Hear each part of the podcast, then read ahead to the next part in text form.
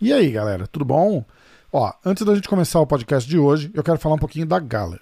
A Galler é a plataforma que os mestres Renzo, Rickson e Holly Grace escolheram para ensinar jiu-jitsu online. Na Galler.com você encontra os cursos que vão complementar o seu conhecimento. Por exemplo, a Rickson Academy é o único lugar do planeta que você consegue ir e aprender jiu-jitsu e defesa pessoal diretamente com o mestre Rickson Grace. Tem aula semanal ao vivo, centenas de vídeos e outros conteúdos. Também é onde o mestre Holly Grace ensina as técnicas que ele usou para vencer campeonato pelo mundo inteiro por mais de 30 anos. E na Gala você também encontra o grande mestre Renzo Grace e a Renzo Grace Online Academy, onde o próprio Renzo e mais de 70 instrutores convidados mostram técnicas, segredos, a maioria deles gravados direto do, do templo sagrado do jiu-jitsu, que é a Renzo Grace Academy aqui em Manhattan, em Nova York. Então, ó, fica ligado, www.galer.com. Galer é G-A-L-L-E rr.com. Vai lá e dá uma conferida.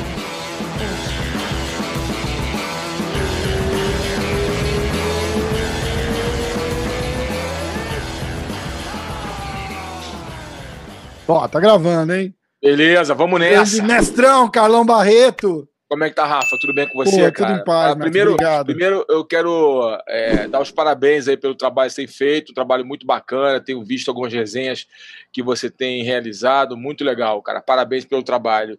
As Obrigado, lutas né? precisam disso. Quanto mais pessoas é, é, desenvolverem trabalhos bacanas, trabalhos realmente relevantes, é o que nós precisamos, né? Pô, muito obrigado. Fico, fico lisonjeado de receber uma elogio de um, de um cara com a, com a com, com o know-how e a história que, que, que você traz para o esporte, pô. É, é, uma, é uma satisfação e uma honra. Ó, a gente está numa novela de marca, desmarca. A primeira Porra. vez eu, eu, desmarquei, a segunda vez você se enrolou. Ah, conseguimos hoje, né? Até quem. Pô, brincadeira, cara. É uma novela mexicana essa aí, né? E era engraçado. A gente marcando para três horas da tarde. E aí eu falei, vamos fazer o seguinte, vamos marcar para as duas, que três horas tá dando azar. Pô, duas horas deu certo, né? As duas deu certo, cara. Exatamente, exatamente. Mestrão, conta aí como é que tá aí, alguma novidade. Eu vi que você tá com, uma, tá com academia nova, com, é, tá, tá, lá ainda, Covid é. ferrou Não, os é, planos, como é que foi? O, o, COVID, o COVID, realmente, essa, essa pandemia, né, o ano 2020 foi um ano complexo, né? Um ano de perdas para muitas pessoas, perdas significativas, né? vidas foram perdidas, perdas financeiras, enfim. Mas também foi um ano de descobertas, né, cara, de crescimento é, em outros, outros aspectos. Né? Você, quando passa por momentos de turbulência, você acaba tendo duas coisas para fazer. Ou você fica acuado, reclamando, se vitimizando, como minha esposa gosta de falar, é coitadismo, cheio de coitadismo. Ai, meu Deus do céu, ah, isso, a vida. É, quem é mais velho vai lembrar da hiena, do leão da montanha. Ó, oh, vida, ó oh, céus. Você fica, ou você fica nessa, na realidade, ou você encara o desafio, vai para dentro do cage e sai na porrada, velho. Vai para dentro, encara o, encara o desafio, encara o Golias pela frente. É, eu acredito muito, cara, na superação humana, entendeu? Eu acho que o, o, o homem ele se adapta a tudo. Isso é, é, contado pela história do homem, né? Desde os primórdios até hoje em dia. É, é, é, o homem se supera, né, cara? Ele vai se adaptando e vai conquistando novos objetivos, aí cai, levanta. E eu sou um homem de fé, cara. Eu creio muito em, em Jesus Cristo, eu creio muito em Deus. E isso me dá muita força, né? É o meu combustível para momentos de adversidade. E eu tive perdas é, é, financeiras nessa, nessa pandemia, com certeza. Eu tinha duas academias, né? uma em Copacabana, uma na Barra Tijuca. É, a, a que verdade, você abriu ano passado foi a de é, Copacabana, né? É, é, eu abri retra, é, retrasado. Retrasado, né? tá certo. Eu abri Copacabana, é, a academia estava começando a entrar no break-even, né? Para galera que trabalha com gestão, né? Aham. Que é quando você empata ali, estava começando Sim. a entrar no break-even. E aí veio a pandemia, né? É, e a minha outra academia da Barra ia ser, foi, ia ser inaugurada no dia 16 de março de 2020, justamente no dia que fechou tudo. Então Caramba. foi um ano, não foi um baque, eu tive que me, pô, investimento, né, não só financeiro, mas também de tempo, é, de, enfim. Mas a gente tem que ressignificar, né? Uma palavra que está na moda no momento, ressignificação, e ela funciona muito bem para o que eu vivi durante o ano 2020, né? Cara, só que eu descobri, cara, é, outras, outros talentos meus, né? E eu fiquei muito feliz com isso, descobri outras vertentes, acabei estudando muito desenvolvimento humano, até mesmo para entender o, meu, o meu nicho, né? Como você é um prof, um professor de artes marciais, ele tem que entender muitas vezes que o papel dele não é só ensinar técnicas, né? Ele tem que um papel ali, às vezes ele faz um papel é, de psicólogo, é, educador, é, um auxiliador das famílias, né? Então, como eu digo auxiliador, às vezes o pai, a mãe, nessa vida conturbada, não consegue dar toda a atenção necessária para os filhos. Não é que o professor vai substituir os, os pais de forma alguma. Pai e mãe têm sua, tem sua, é uma, é uma tem uma sua, tem sua, sua responsabilidade, o seu espaço que ninguém pode meter a mão ou tomar esse espaço. Pai e mãe é, são responsabilidades é, que eles têm, e o que eles fazem, o que eles falam, reverberam na vida dos seus filhos de uma forma impactante. E os filhos têm que obedecer e respeitar seus pais. Né? Mas de repente, nem sempre eles, eles trazem determinados assuntos para o pai e para a mãe, né? É, isso é justamente isso. Às vezes os pais, né, nessa vida conturbada de trabalho, uma vida muito atribulada, antigamente né, as famílias eram mais patriarcais, os pais trabalhavam, as mães mães ficavam em casa, então tinha uma relação mais próxima, mas hoje em dia não existe mais isso, né? Os pais e as mães estão trabalhando muito, as mulheres na rua atuando cada vez mais, os homens, enfim. É a unidade familiar, né? E essa unidade acaba sofrendo alguns baques, algumas brechas diante dessa falta de contato diário. E aí um professor de artes marciais, ele tem um impacto muito grande na formação do caráter do jovem, né, da criança, do tem. adolescente. E por isso eu fiquei muito, eu fico muito preocupado com a formação dos professores. Eu vejo vejo o jiu-jitsu especificamente, porque é a modalidade que eu dou aula, né? Apesar de ser graduado no Muay Thai, eu não dou aula de Muay Thai porque eu não me sinto é, capacitado para isso. Apesar de conhecer o Muay Thai, estudar o Muay Thai, eu não foquei nisso como, como um professor. Então, eu não sou um cara que vai dar pitaco naquilo que não domino. Eu só posso dar pitaco daquilo que eu domino, né? Tem muita gente que gosta de dar pitaco naquilo que não domina. Eu só vou dar pitaco daquilo é que, que, eu mais, domino. O que mais tem. É o que mais tem, infelizmente. E o jiu-jitsu é uma luta que eu me especializei a luta que me, me, me, me, transformou, a luta que me colocou nos holofotes, né? Então, é, é, eu, eu, estudo jiu-jitsu, né? Não só posições técnicas, mas também todo o movimento envolvendo o jiu-jitsu. Eu faço parte de uma federação esportiva aqui no Rio de Janeiro, né? A FJJ de Rio, né? Que faz o famoso circuito mineirinho. Então, eu estou envolvido no jiu-jitsu, não só dentro do tatame, mas fora dele também. Então, eu comecei a observar que existe uma, existia uma deficiência muito grande dos professores. Não hum. tecnicamente, pelo contrário, eles estão cada vez conhecendo conhecendo mais do jiu-jitsu é esportivo, mas existia uma deficiência no, em, em, em, no aspecto de liderança. Os professores não sabem muito bem medir a questão do professor, mestre, líder. Eles não entendem muito bem isso, acabam confundindo as bolas. É um aspecto de uma comunicação assertiva com seu aluno, não vê-lo mais como um, um, um, aprendiz, e sim como um cliente. Sim. E, e em outro aspecto importante é a própria relação é, dos, das pessoas que compõem a equipe, né? Porque uma academia não funciona só com o professor. Ela tem um atendente, recepcionista, tem é, os instrutores, enfim. Essa, essa relação tem que ser uma relação coesa, uma relação harmônica. E para isso você precisa ter um, um espírito de liderança e de assertividade em como comunicar com essas pessoas e também de meritocracia, para que essas pessoas Sim. vejam, vislumbrem um, um futuro naquela profissão. Né? Tem que ajudar então, os caras, tem que ajudar os caras um pouco com a gestão também, né? É, é engraçado você, Mas... tocar nesse assunto, porque é, recentemente é, parece que vo vocês todos são, são, são tão geniais, e quando eu falo vocês todos, são assim, os, os, os, caras da tua geração, de cabeça, de, de ensino e tal, que parece que vocês meio que alinham, assim, sem, cada um num canto do mundo, e, e pensam mais ou menos, e falam assim, opa, tem, tem alguma coisa indo fora do, do trilho aqui, entendeu? E, e, e, vocês perceberam essa, essa parada do, do professor, porque eu, eu sempre falei, o, o campeão de jiu-jitsu não necessariamente vai ser um bom professor. Sim, o bom certeza, professor não. não. necessariamente vai ser um campeão. Um campeão. nenhum dos dois necessariamente vai saber como gerir uma academia. É, é, é, não é, é, é outra parada completamente diferente. Isso é, isso é maravilhoso.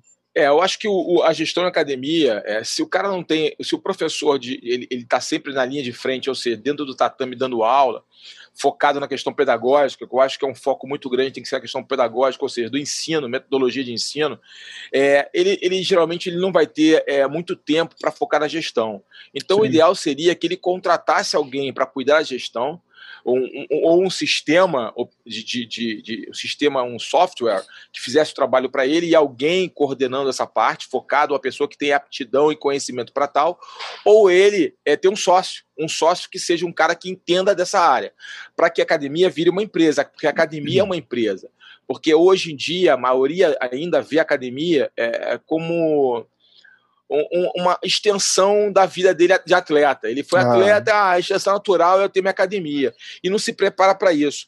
Mas, acima de tudo, Rafael, é, tem algo importante que eu entendi justamente nisso. Estudando sobre gestão, buscando aprender. Eu fiz cursos, fiz curso do Fábio Gugel, que é um cara que tem uma, uma cabeça muito legal para gestão. É um dos, dos é, pioneiros de, vários, de, de, ensinar gestão e tal, no, no, Brasil, de, né? gestão de academias e eu fui buscar outros, outros lados, outros é, é no meio da, da academia do fitness, do wellness, da, da, academia da qualidade de vida, buscar o pessoal da educação física, o pessoal que já tem uma, uma background em gestão de academias, né? Entender esses caras, participo de grupos até hoje de, de, de, de estudos, de compartilhamento de ideias, para aprender. Mas eu vi uma coisa importante, cara. Foi que aí que o, o a chavinha ligou para mim, cara. Sabe o que foi? Hum. Eu descobri que, por mais que haja gestão por mais que haja um conhecimento pedagógico, são seres humanos, são pessoas. E quando a gente fala de pessoas, a gente entra num assunto muito complexo. A gente tem que falar de neurociência, tem que falar, falar de emoções. E aí eu comecei a falar assim, cara, é o problema todo está na maneira de pensar, no modus operandi. E o modus operandi é uma ação. E o que, o que leva as pessoas à ação são crenças, sejam elas sabotadoras ou crenças é, é, que te levam para cima, né? Crenças que, é, é que possam te levar realmente para o próximo nível, né?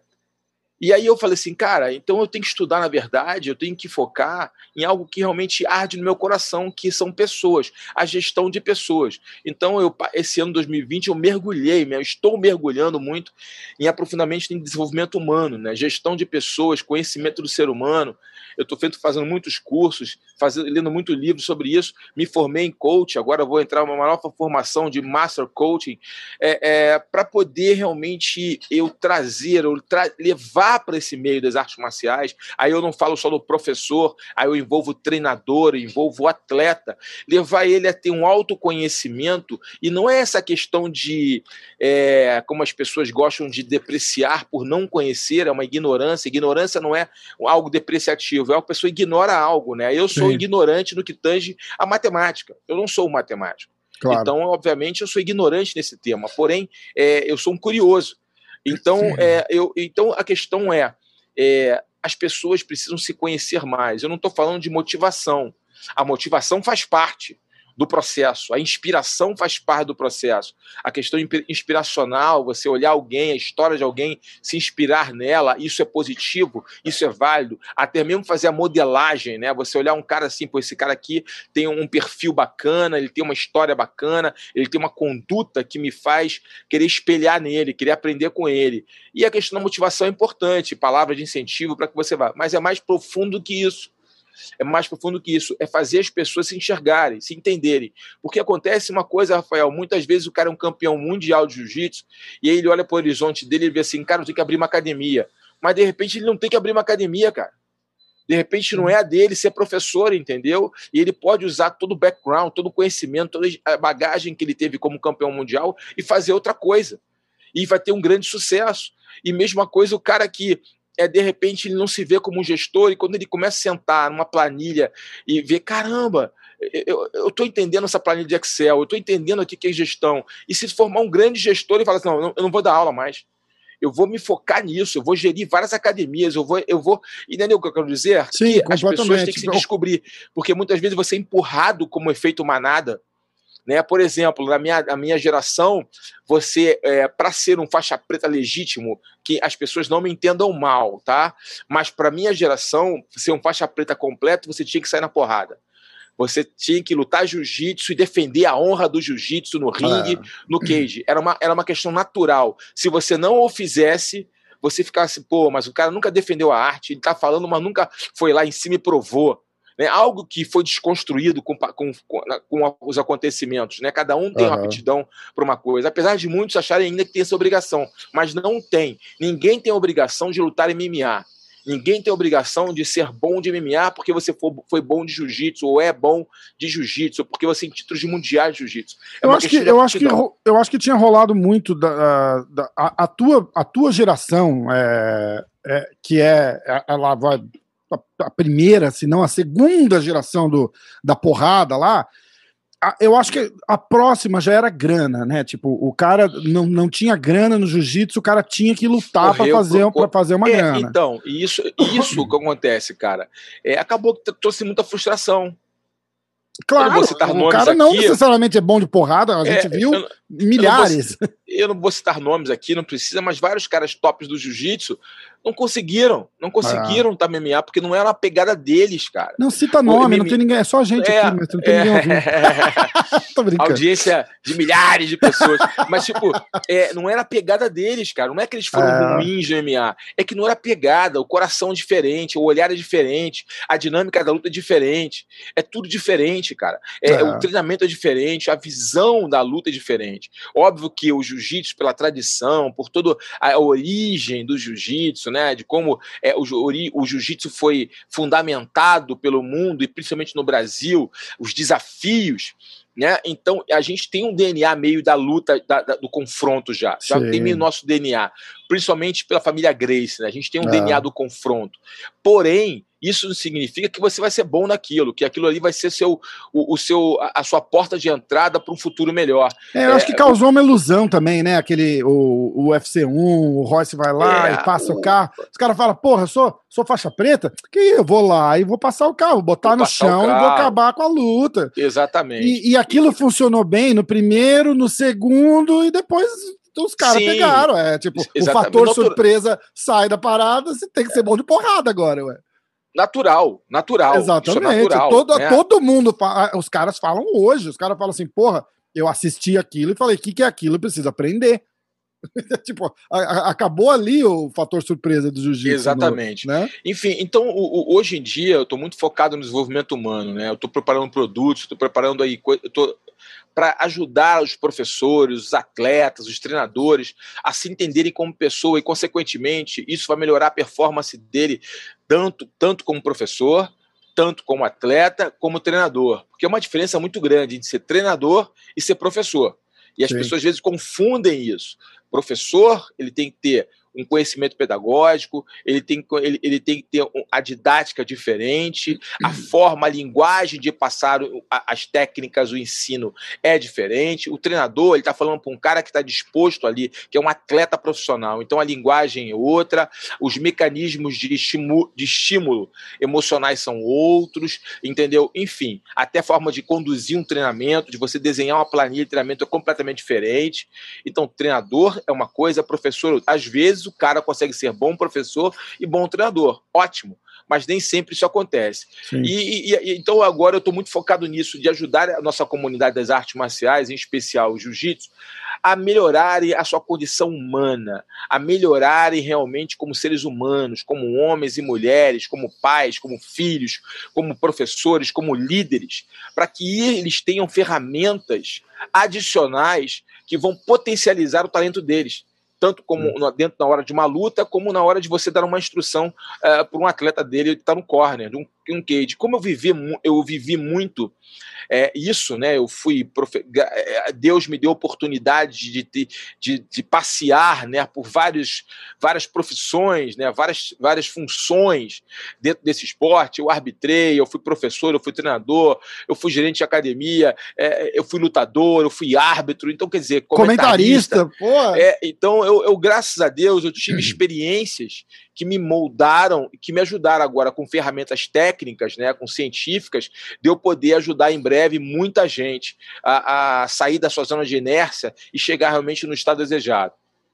Exatamente. Eu tenho acompanhado pelo seu, pelo seu Instagram, inclusive, né? Você está fazendo live, dando. Sim, e, é. e, e, eu montei um grupo, um, grupo de desenvolvimento humano é, para as pessoas que querem transformação. Estou tendo resultados muito positivos, estou muito feliz com isso, né?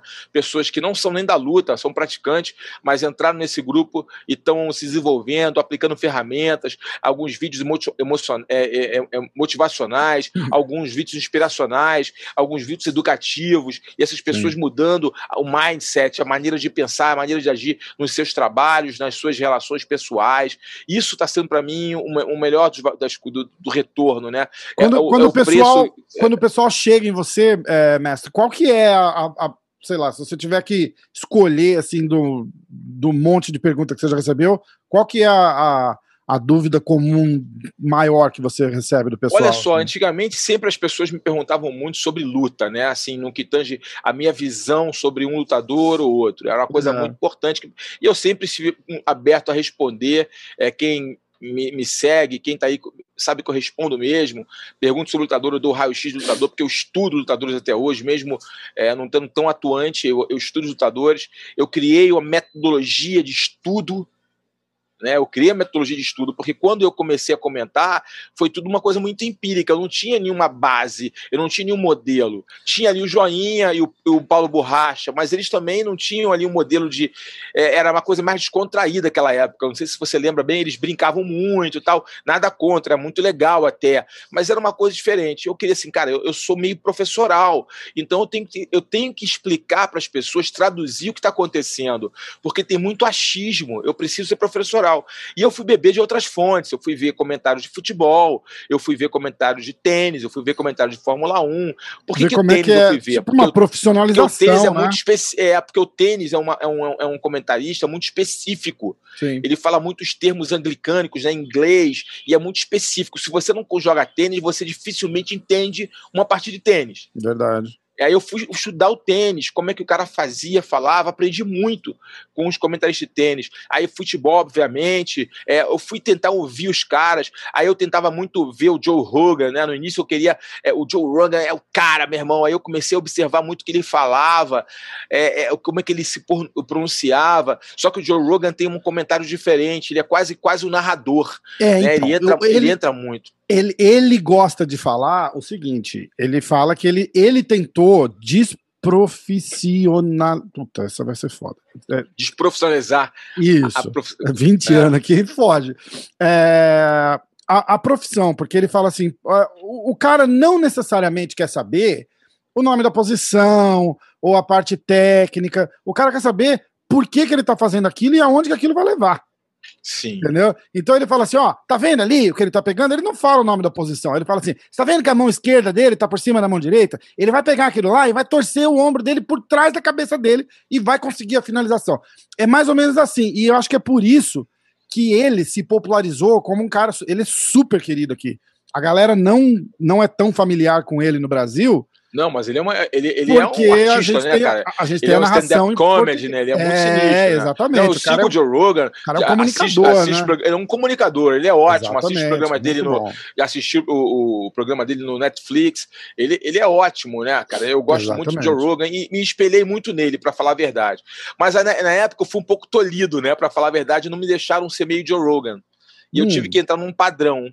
E aí eu falei assim, cara, eu não posso mesmo ser John Rogan porque tem um padrão diferente aqui no Brasil é, foda, de né? narração né? e de comentários. Eu não sou narrador, eu sou comentarista, então eu preciso ser um pouco mais técnico, ser mais professoral. E aí eu descobri o meu, o meu, a minha maneira de transmitir ao público, tentando traduzir o que estava acontecendo. Eu entendi que eu precisava falar para o público leigo, não para o heavy, user, para o fã mesmo, porque esse fã ele estuda, ele vê, ele, ele, tá, ele conhece as posições. E se não conhece, vai buscar conhecer. Eu tinha que falar para essas pessoas. Então eu comecei a tradu ser um, traduzir de uma forma é, é, é, simples e objetiva para que as pessoas entendessem. Isso obtive sucesso. Graças a Deus, eu obtive sucesso. Né? A reação dos fãs, né, dos, dos, dos, do, do público, foi positiva quando eu entendi isso. Mas eu criei um padrão de estudo um padrão. Eu, antes eu gastava 4, 5 horas de estudo. Aí eu é. criei um padrão que eu condensei isso e eu consegui é, ter êxito nesse padrão em termos de. Aí eu,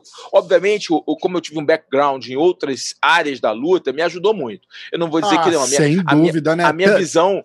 Não, tendo, nada... ali, está, tendo estado ali dentro faz uma senhora diferença, né? É, eu, eu, não é que eu seja melhor do que ninguém, longe disso. Mas é, experiente temos, só. A gente tem, tem ótimos comentaristas ali, é, tanto no, na, no, no, canal Combate, como o pessoal da, do Beto, da Fox e outros, e outros eventos que fazem, ótimas pessoas que fazem um ótimo trabalho, cada uma sua característica, mas eu tenho um diferencial que eu tenho um olhar 360. Exato. Porque eu fui árbitro durante muito tempo. Fui o primeiro cara que fez, que, que ministrou um curso de arbitragem no Brasil. Árbitros que eu, que eu formei hoje arbitram direto aí pelo Brasil.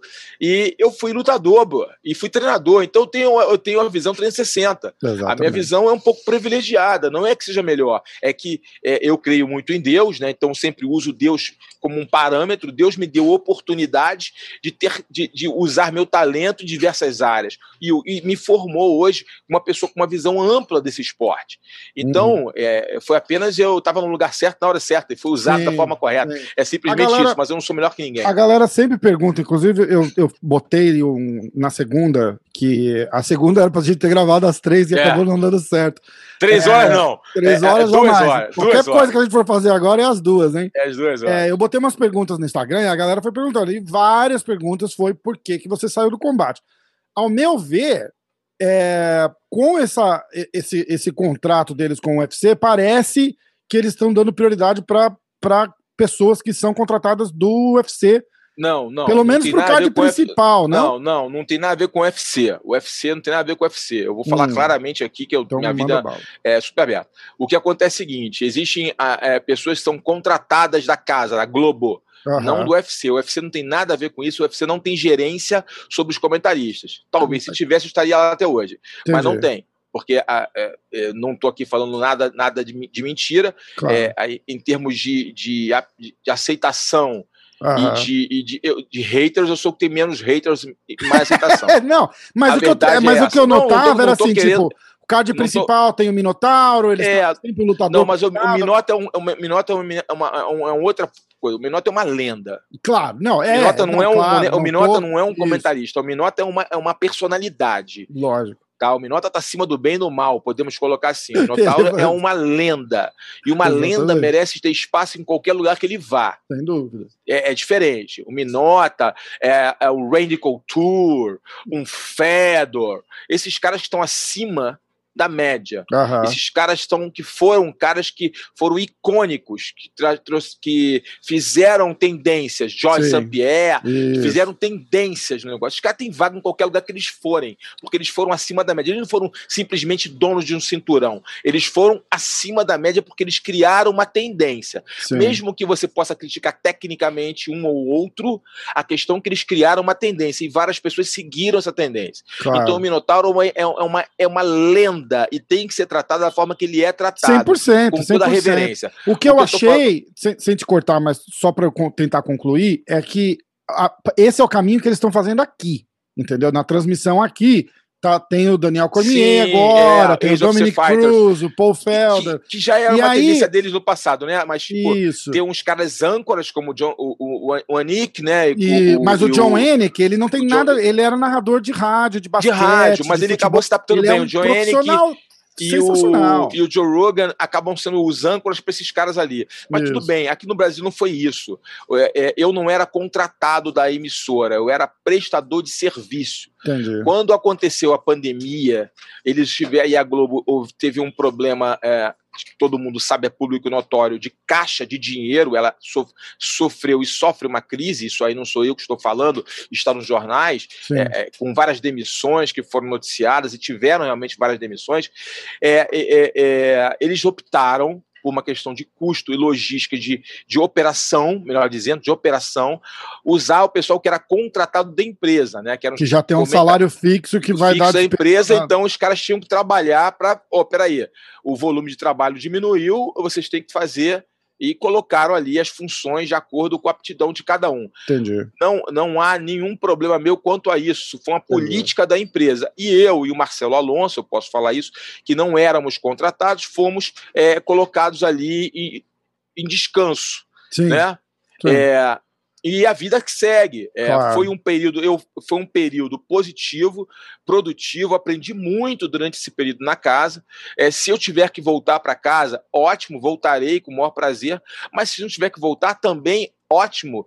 Minha vida segue, porque eu não sou um dependente daquilo. Eu tenho claro. outras funções, graças a Deus, outras funções que me dão ali é, a minha modo de subsistência. Então, é, a, era um Cara, vou te falar sinceramente, é, não era por dinheiro, era por prazer. Eu sou um comunicador. Ponto. Eu sou um comunicador. Eu sou um speaker. É, sempre, um speaker. Na, dando aula ali, você é um eu comunicador. Eu sou um speaker né? agora. É. É, minha natureza, um talento que, eu, que Deus me deu. Eu Exato. gosto de falar, de comunicar, eu gosto de dar palestra, eu vou à universidade dar palestra, eu vou em colégio, eu dou palestra. A minha aula é uma palestra. Eu falo, caraca, a tua aula é uma palestra. Ah, é porque é, eu gosto de. Porque eu não dou aula só de jiu-jitsu, cara. Eu dou aula de relacionamento humano. É. Entendeu? Eu explico pro cara que aquela posição tem um motivo e conto uma história. Quem é meu aluno sabe. Ah, essa posição aqui, cara, é uma raspagem que eu vi, cara, o bolão dar no Fábio Gurgel no campeonato assim, assim, assado. Essa, e aí eu conto história. Essa e aí já puxa aqui, uma história daquele campeonato, rola a resenha. O Carson resenha, me deu, me ensinou adora. essa posição, eu Caraca. mostro a posição, a técnica e dou aula mostrando a história. Porque é assim que eu me sinto bem dando aula. Tem pessoas que gostam, tem pessoas que não gostam. A minha aula sempre é puxada do lado é, o que aconteceu. Eu coloco sempre sempre um exemplo que aquela posição foi funcional com alguém. Cara, eu vi o Vitor Shaolin fazer essa passagem aqui na final do Mundial tal, entendeu? Eu é, sempre é. uso essa forma, porque eu conheço, Exato. eu vi e aquela posição eu uso daquela forma. Ou eu falo claramente, cara, eu estava estudando o Mundial de 2000 e, e tal, e cara, o Leandro Lô fez essa passagem aqui muito legal. Eu considero essa passagem meio intuitiva, mas é funcional. E aí mostra a posição que, que usou. Legal.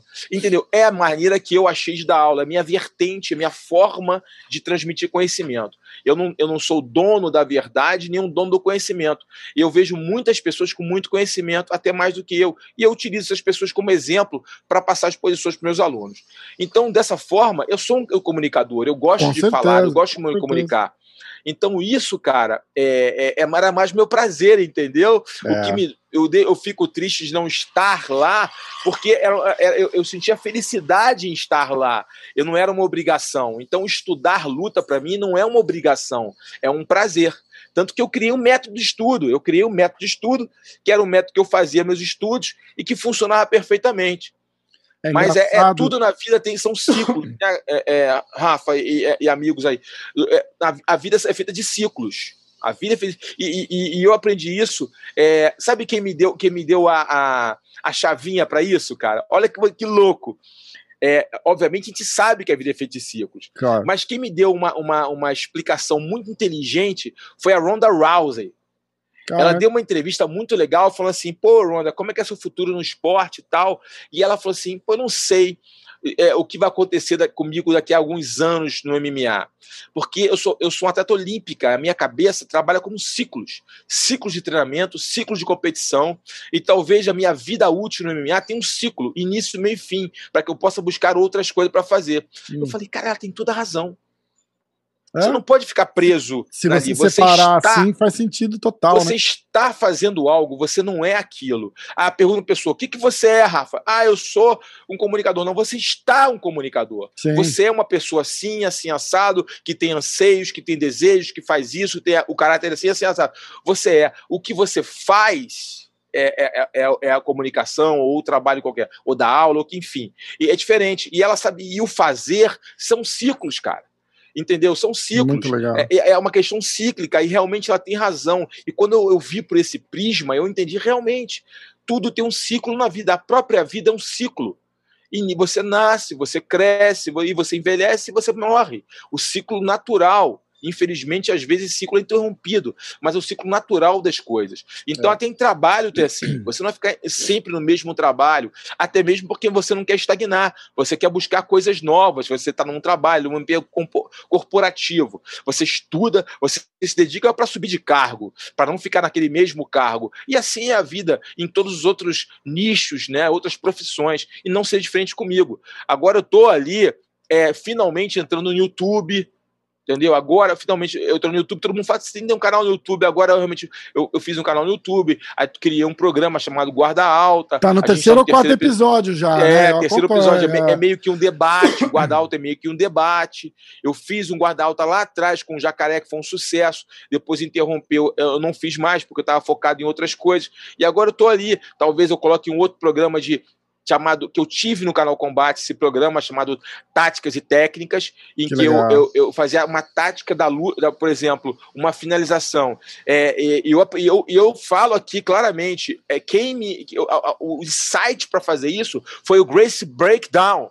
Eu olhei aquilo e falei, caraca, esses moleques são demais.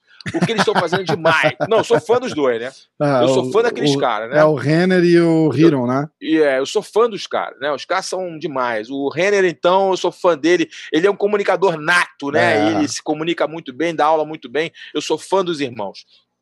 Enfim. E aí eu falei, cara, isso tudo a ver. Só que eu queria dar a minha pitada, diferente. Então, além de mostrar a posição, além de falar a tática, eu, eu, eu trazia um professor eu mostrava a minha visão e um professor para dar a visão dele. E hum. eu quero hum. voltar com esse programa, né? Eu quero voltar Legal. com esse programa também no YouTube, onde eu vou mostrar uma técnica que foi usada no UFC ou no Bela. Agora eu tenho mais, mais é, possibilidade no Bellator também, ou no, no ONE FC, nos três pois maiores é. eventos do planeta, assim. Eu tenho eventos o PFL nacionais. agora também começa tem o PFL abrir. voltando com tudo. Tô torcendo muito pro PFL arrebentar, Puta, porque é mais também. emprego pra galera, é mais emprego pra galera. Eu quero que eles tenham. A competição uma... também é importante, é, né? É, maneiro, é a forma tipo, que eles fazem, é muito é, é legal. É, bom dar uma coçadinha no, na nuca do UFC ali e falar: ó, oh, bicho, se você não sim. cuidar de mim, eu vou pro PFL, eu vou pro Bela. E paga bem, é saudável, é. E eu quero legal, eu quero mesmo que os atletas tenham umas oportunidades de vida.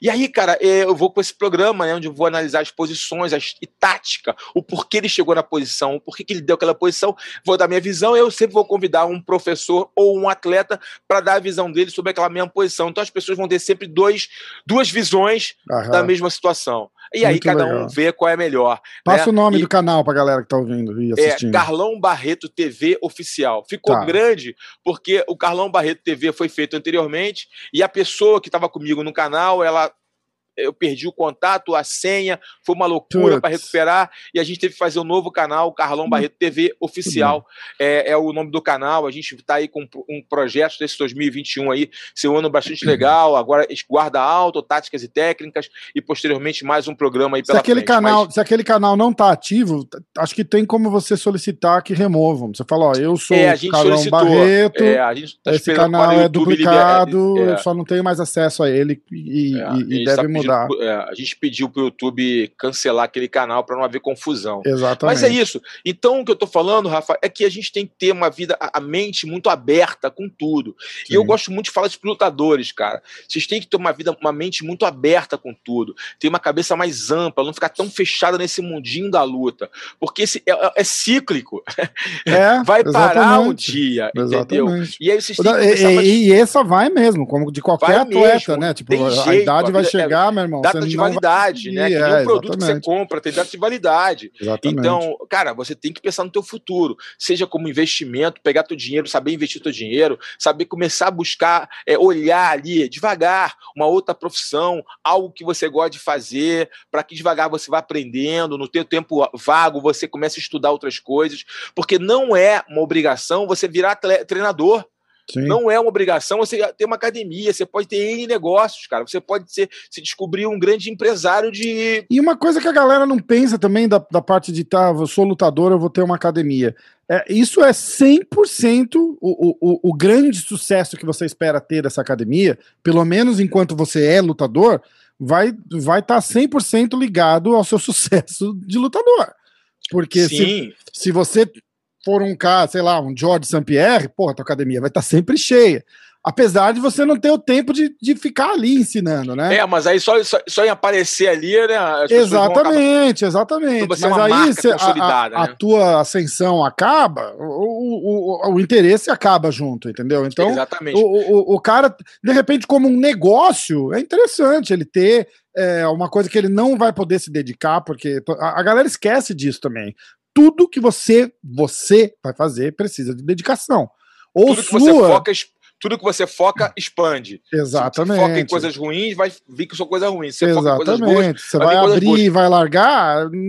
Vai queimar. É, é, um dinheiro jogado fora. Exatamente. E, e, aí que eu lance. Às vezes o cara abre e não tem nenhuma, nenhum planejamento financeiro, estratégico. É. Eu tô abrindo uma academia. Por quê? Como que eu estou abrindo? Eu tenho, eu tenho uma equipe para vir comigo? É. Eu vou dar aula? Uma série de, de, de situações. Então, o, e é um negócio, né? A academia é um negócio. Então, e é um então, negócio, é importante... mas é um negócio pessoal também, não é, mestre? Sim. Tipo, você vai abrir uma academia e vai botar um professor de jiu-jitsu lá e você não vai estar tá lá nunca?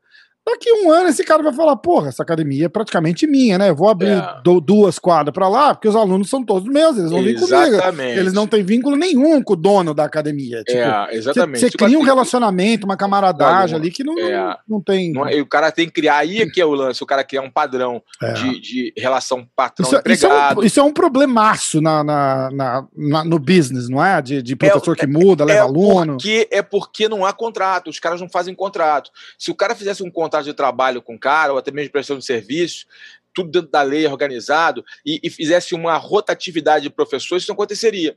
O problema hum. é quando você entrega uma, uma turma para o cara, a turma, ele sente que a turma é dele. A turma não é dele, a turma é da academia. Sim. Então ele pode dar aula hoje tal hora e amanhã ele dá aula outro horário. Por quê? Mas aí que é o problema. Para isso tem que ter metodologia. Sim. Se não tiver metodologia, isso não funciona e cada um vai dar a sua posição, a sua técnica vai ficar uma, uma coisa sem, sem, às vezes, sem nexo para o aluno. Então o aluno vai aprender na marra. E hoje em dia os clientes não querem aprender na marra, eles querem ter um padrão de ensino, querem saber quando vão ganhar faixa, querem saber. Entendeu? Então é, é, tudo isso envolve naquilo que eu falei lá atrás, que é uma mudança de pensamento, uma mudança de atitude da galera que dá aula, dos professores. Isso, isso é uma coisa engraçada que você falou, pô, sou faixa azul, né, mestre? E você fala esse negócio, a galera quer saber quando vai ganhar faixa. Porra, eu passo por isso. Mas eu também sei que isso, isso não se pergunta. Então você vai lá, você vai treinando, você vai treinando, você vai treinando, você vai pensando, pô, mas é, quando, mas eu mudei quando, um pouco, eu mudei minha maneira, meu, meu modus operandi, eu mudei. É, eu hoje o aluno, é, o aluno sabe quando vai ganhar faixa. É os caras vão, cara vão botar no comentário aqui, ó, o Rafael tá pedindo faixa pro Carlão Barreto. vai ver, vai ver só. O, o cara, o, o cara para na minha academia, ele sabe pelo número de aulas dele, ele vai ter um número de aulas, aí quando chega na hora da, ele vai ganhando os graus por número de aulas, Sim. e quando chega na hora de passar a colorida nas faixas, ele faz uma prova, né, uma, uma, um exame Uhum. Né? Ele faz o exame, estando apto, ele passa para a próxima faixa. Que massa. Se, se, ele não tiver, se ele não conseguir passar o exame, eu dou para ele uma janela de, de um tempo até ele se sentir confortável para fazer de novo. Mas ele permanece ali, por exemplo, um azul 4 graus. Ele permanece no azul 4 graus, mesmo tendo tempo para ser faixa roxa. Entendi. Aí ele, ele fala, professor, eu estou apto para fazer o exame. Vamos marcar? Aí marca o exame com ele, pum, ele faz o exame, passou, ele, ele recebe a faixa. Então, eu não tenho essa coisa de faixa ao final do ano. Eu sei que muitos professores fazem isso para ter seu 13 terceiro salário entendeu? Então faz aquela coisa de faixa no final do ano. Eu não acho hum. isso errado, mas eu preferi mudar a minha maneira mas de, expl de... explica um pouco esse negócio que você falou de décimo. Por é porque geralmente as academias... Ela ganha uma gorjetinha quando dá faixa? Não, não é porque é o seguinte, as academias, os, é, no final do ano, as, as profe...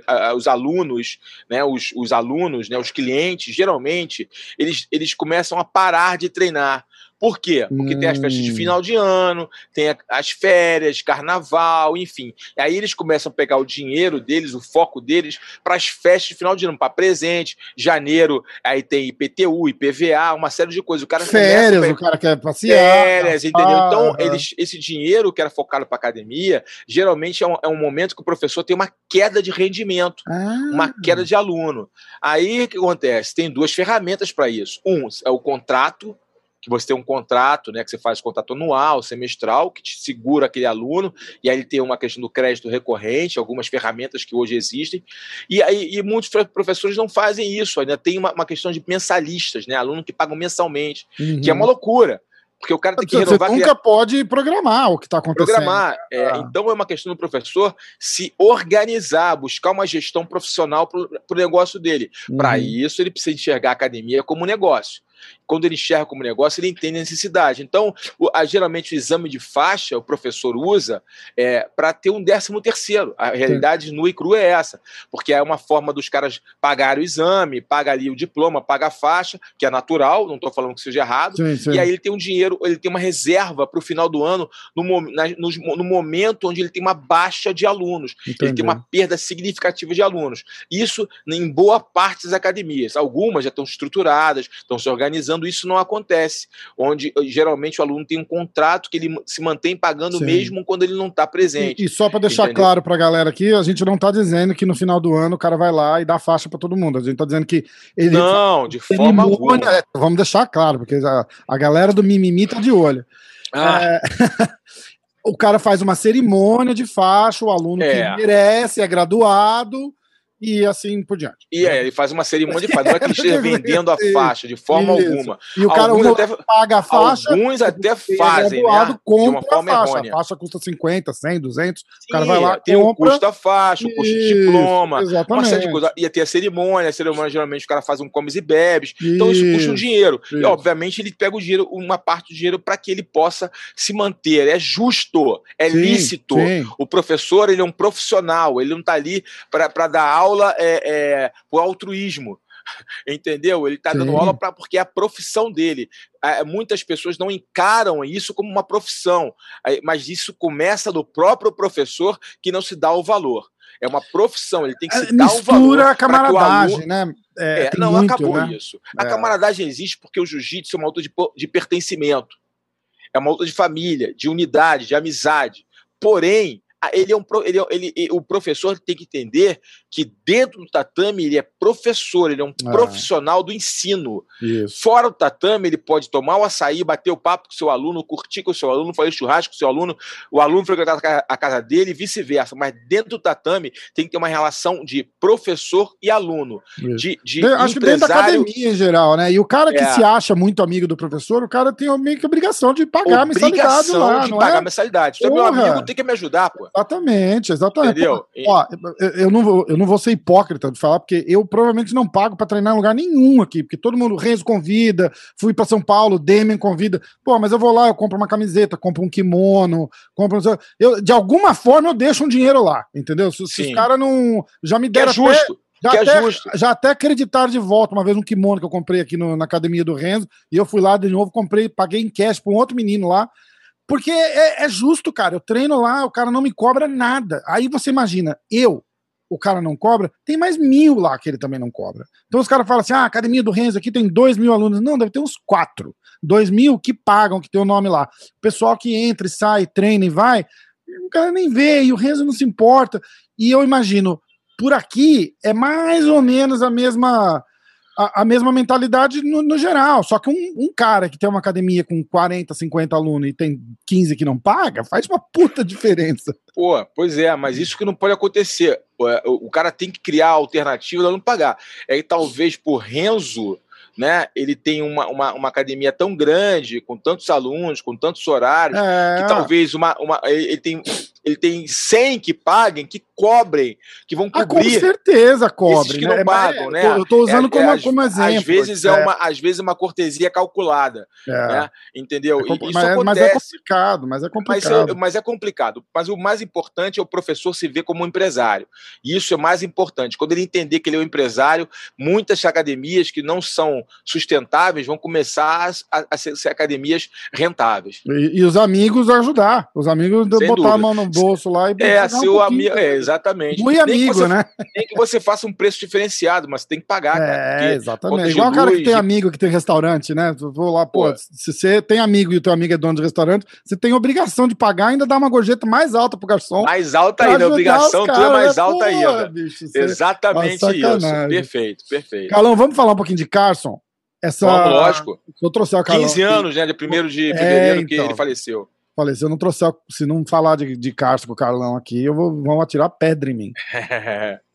Conta a, a, o, o, o, o, roteiro básico Carlão Barreto da época do Carson, como é que era o treino. É, uma, é minha relação com o Carson foi, é foi, muito interessante, né, cara? Porque você sabe que eu passei um período da minha vida como é, lutador de jiu-jitsu, eu não treinava no Carson, né? Uhum. É, eu comecei na academia do Carson, é, ele me deu a faixa azul, e a partir daí, é, a, acontecimentos me tiraram da academia do Carson, e eu retornei faixa marrom, né, treinando com o Murilo Bustamante com o Sérgio Souza Bolão. Foi a, foi é, a justa época que o Carson veio embora para cá, não é? Que você acaba é, trocando de academia. Uhum. Ele ficou, aí acontece, quando houve é, essa nova onda que foi o Vale Tudo, né? Nova onda porque foi lá né, nos primórdios, né? Com uhum. o Carlos, com o Hélio, Grace, né? Carson, entendeu? Aí teve, morreu isso e retornou com muita força e depois do desafio, na verdade, retornou com muita força é, pós-UFC né? Teve desafio, jiu-jitsu luta livre, mas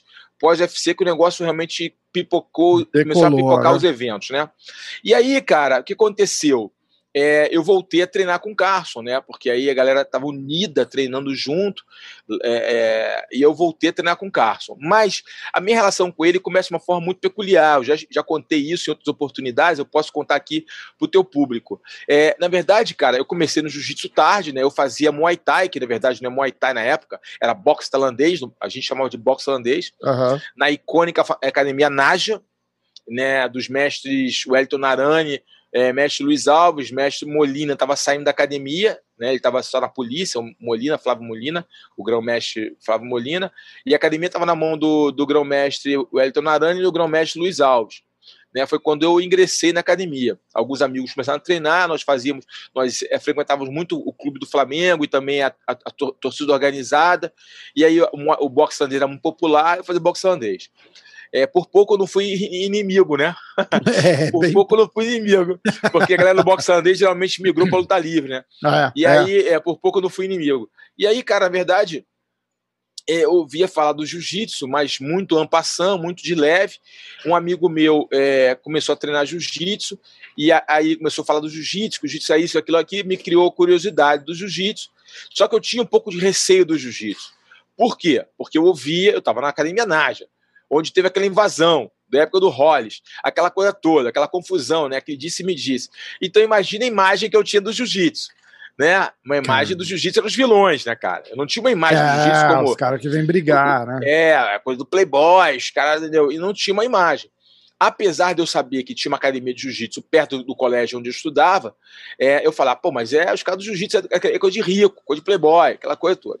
Enfim, e aí eu tive isso, parar... isso era uma, uma elitizada que dava. Que, que é, o Carson foi o, o, cara que quebrou isso, que né? Quebrou isso. O Carson hum. quebrou isso e popularizou o jiu-jitsu na Zona Sul do Rio de Janeiro. Ele deu oportunidade de, pessoas é, é, é, é, multiplicarem, né? Vários professores multiplicaram essa ideia e o jiu-jitsu popularizou de uma forma muito grande e avassaladora. Que, sabe que o Carson é um dos grandes pilares dessa popularização. É, então, mas os atritos são praticamente os mesmos em gerações diferentes, né? o, o o. Puta que pariu, esqueci. o. O filho mais velho do, do, do Hélio, o pai da Rose, cacete. O Rorion. Rorion. O Rorion, nossa Rorion. senhora, mestre, Rorion. perdão. O Rorion vem para cá, para os Estados Unidos, com a mesma metodologia do pai dele. Ele dava Sim. aulas particulares de 30 minutos, individual ali. É, o fazendo... famoso sistema de treinamento de defesa pessoal, Grace Jiu-Jitsu. Isso. E aí ele começa a trazer irmão, primo. É. É... Na verdade, o primeiro a chegar nos Estados Unidos foi o Carley, né? Ah. O ah, Carley. Foi? É, foi o Carley que chegou primeiro.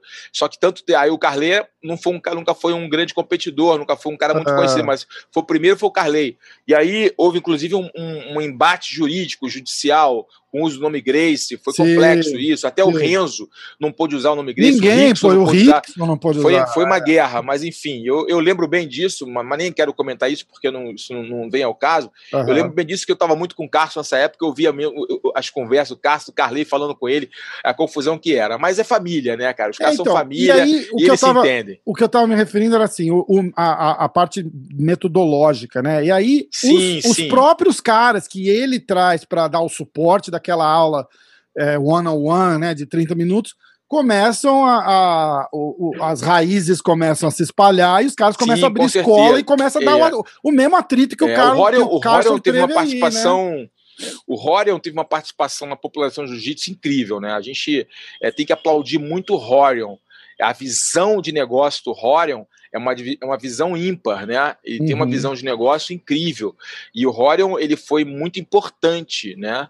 É, talvez para alguns um pouco mais, para outros não nem tanto, mas de uma forma geral, o Horion teve uma participação muito forte é, na disseminação do jiu-jitsu e através, principalmente do UFC né? Uhum, da sim, ideia dele sim. do confronto, quem é o melhor. É, então, Horion é um, é um personagem, o Hall da Fama. É. É, ele, ele é um cara importantíssimo na história do jiu-jitsu e, e, do MMA mundial. Né? O Horion ele, ele teve uma visão é, diferenciada, uma visão além do alcance. A é. gente tem que reverenciar Mas... toda a inteligência dele. Então, essa popularização do jiu-jitsu aí nos Estados Unidos se deve muito a isso também. Né? É, agora, o que eu falo é que lá atrás, cara, o jiu-jitsu é uma luta muito elitizada. Isso. Era, era, era só o ponto que eu queria chegar aqui. Ele, ele vem com o mesmo sistema e aí traz os Machado, Rickson, não sei o quê, e esse pessoal, um tempo depois, abre a escola. É, e, Sim, e lógico, é aula natural, natural. No, né? no, no, formato, que é o formato que tem que ser, né? Que é o, o que o, o Carson revolucionou aí, é, acaba exatamente. sendo o, o, o, jeito que, que, a, que, a, coisa vira aqui, né? Exatamente. E aí, e aí eu tava falando, o mesmo atrito que os caras tiveram aí, pela metodologia do Carson, eles acabaram tendo aqui, com os outros caras que mudaram o, sistema Grace de, de sim, ensinar lá, sim, lá no sim. começo, né? É curioso isso. É, é, é, curioso, né? Eu acho que foi, foi uma, um desenvolvimento natural, né? Quando com a chegada da competição, né? Com a chegada da competição, se fez necessário mudar um pouco a visão e a forma de praticar o jiu-jitsu, né? É, é, se fez necessário.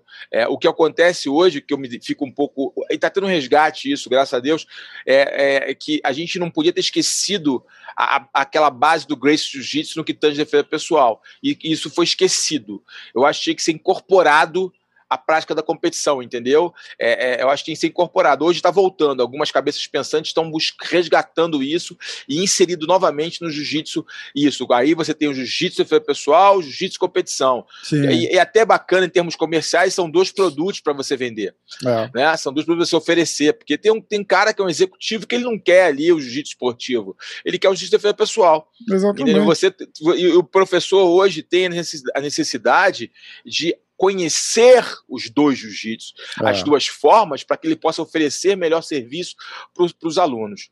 Né? Então aí aconteceu. É impressionante com a, com a, com a evolução do, do, do, do, do jiu-jitsu esportivo, essa, esse boom que deu o jiu-jitsu esportivo, como algumas técnicas básicas, assim, acabam sendo esquecidas e a pessoa é. acaba nem prestando atenção, né? Os caras estavam falando é. uma vez numa aula. É, ele fez assim, porra, eu peguei o cara, sei lá, seis vezes seguidas numa guilhotina, porque ele estava tão focado no, no, que ele estava tentando fazer ali que ele esquecia que, que, tinha o pescoço, pescoço ali. E, e, e, acabava sobrando toda hora. Até que eu parei e falei para ele, falei, bicho, volta pro básico, cara, volta pro básico. Leg lock é legal, e knee bar é legal, mas vamos lá atrás, posição, quadril, pescoço, braço juntinho. É. Cara, eu acho que ficou meio perdido. Falou tudo, mesmo, tá? Né? Você falou tudo, Rafa tem que ter um retorno ao básico. Aí Mas aí, aí é um pouco culpa dos professores. Que é, cara, é, é, complexo eu vou falar aqui, eu vou falar com todo amor e carinho, professores que estão nos assistindo, que irão nos assistir, com todo amor e carinho. Eu não sou melhor que ninguém. Mas é, essa, essa, o, o jiu-jitsu é uma luta tão complexa, tão rica, que eu acho uma, limita, uma, uma preguiça, eu acho preguiça dos professores criarem uma metodologia onde ele, eles possam fortalecer o básico dos seus alunos nas graduações inferiores. E quando você, você fortalece muito bem o básico ali, você consegue formar lutadores mais completos, com mais qualidade. O que acontece é uma corrida para ficar moderno, para ficar no hype, para ficar ensinando é. as posições que estão na moda. Aí o garoto faixa branca quer fazer brimbolo, quer fazer 50-50, entendeu? E o professor, para não perder o aluno, foca nessas posições. É, e aí lá na frente o cara paga o preço, porque o cara falta recurso para ele, é um cara, ele é um cara limitado te tecnicamente.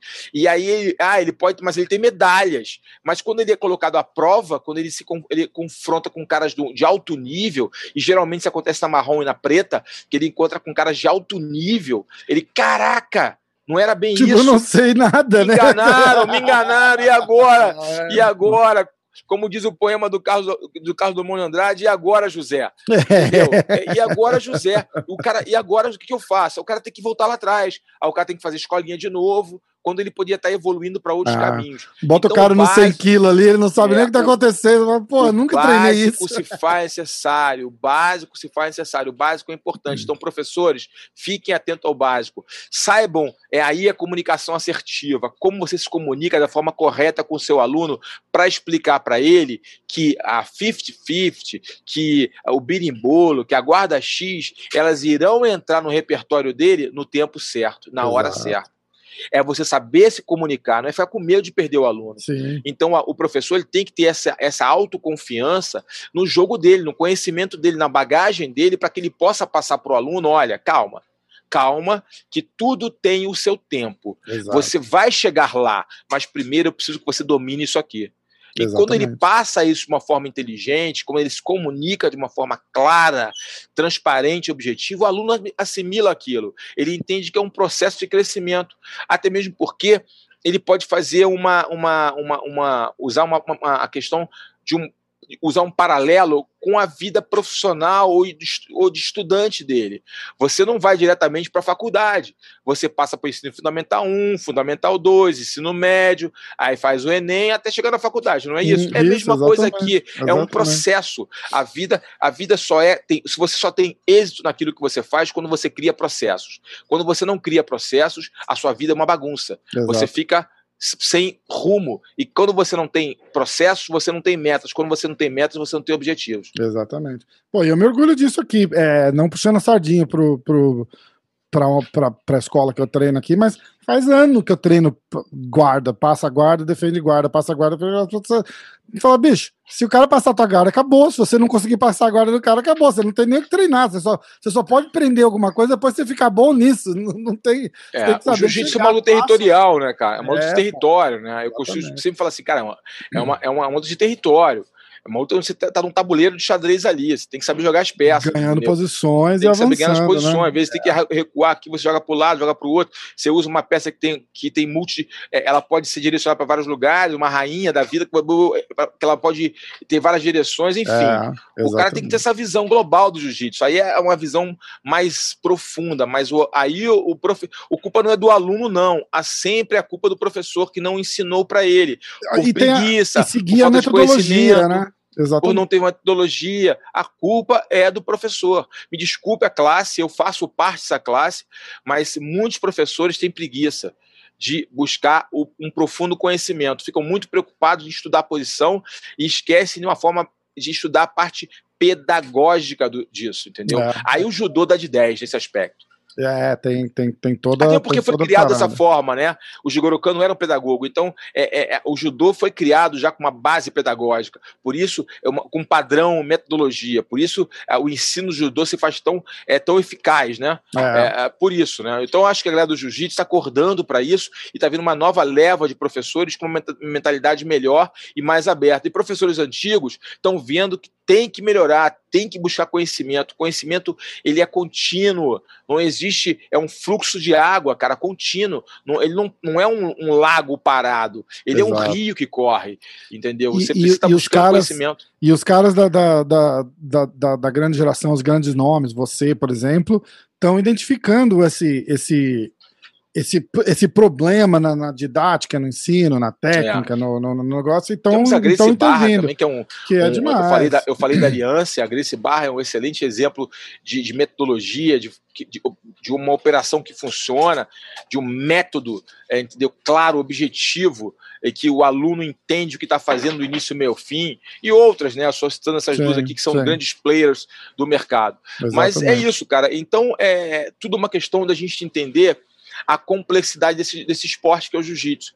Ele tem uma simplicidade, né? Porque ele é uma luta fluida, ele é uma luta fluida, ele vai, ele, e ela se retroalimenta, né? ou seja, uma posição que você faz hoje, amanhã ela já muda o movimento e você faz de uma outra forma. Eu, um cara longilíneo, grande, faço uma forma, ao cara menor faz de outra, a mesma posição, e isso alimenta o jiu-jitsu, né? retroalimenta esse esporte, que ele está em amplo crescimento é. e em ampla transformação. Sim, né? É sim. É isso que os americanos muitas vezes não entendem isso. E aí eles querem taxar com, com posição, nome, com tudo. Eu entendo que é a maneira deles pensar. Eles têm, ele, o, o, o, pensamento dos caras é mais pragmático. Raci... Né? A linha de raciocínio é diferente. A deles é né? diferente, mas o jiu-jitsu ele não pode ficar preso a essa caixinha. O jiu-jitsu se transforma. Uma posição que o cara de 1,94m faz, o cara de 1,60m faz de forma diferente. E ela pode ter uma, uma, uma, uma, uma operação, uma chegada, um processo diferente de execução. E aí o cara pode dar o um nome para aquilo, entendeu? É, é, é, é, então o cara tem que entender que o jiu-jitsu é diferente. O jiu-jitsu não é uma modalidade fechada numa caixa. Tá. O jiu-jitsu é uma luta de transformação. Exato. Aí você. Olha o volta que a gente deu. Aí você chegou lá no Carson. não, aí eu cheguei no Carson, cara. É, não, na verdade, eu, aí acontece, eu tinha um pouco de, de receio. E eu fui jogar um futebol, olha como é que foi minha, minha, minha, minha tudo na vida, você tem que ter uma, uma, uma, chavinha que liga e desliga, não é isso? Uhum. Tem uma, uma coisa que acontece. Eu, eu, o amigo meu me chamava, vamos fazer jiu-jitsu, vamos fazer jiu-jitsu. E aí eu, tá bom, vamos lá conhecer o jiu-jitsu, na verdade.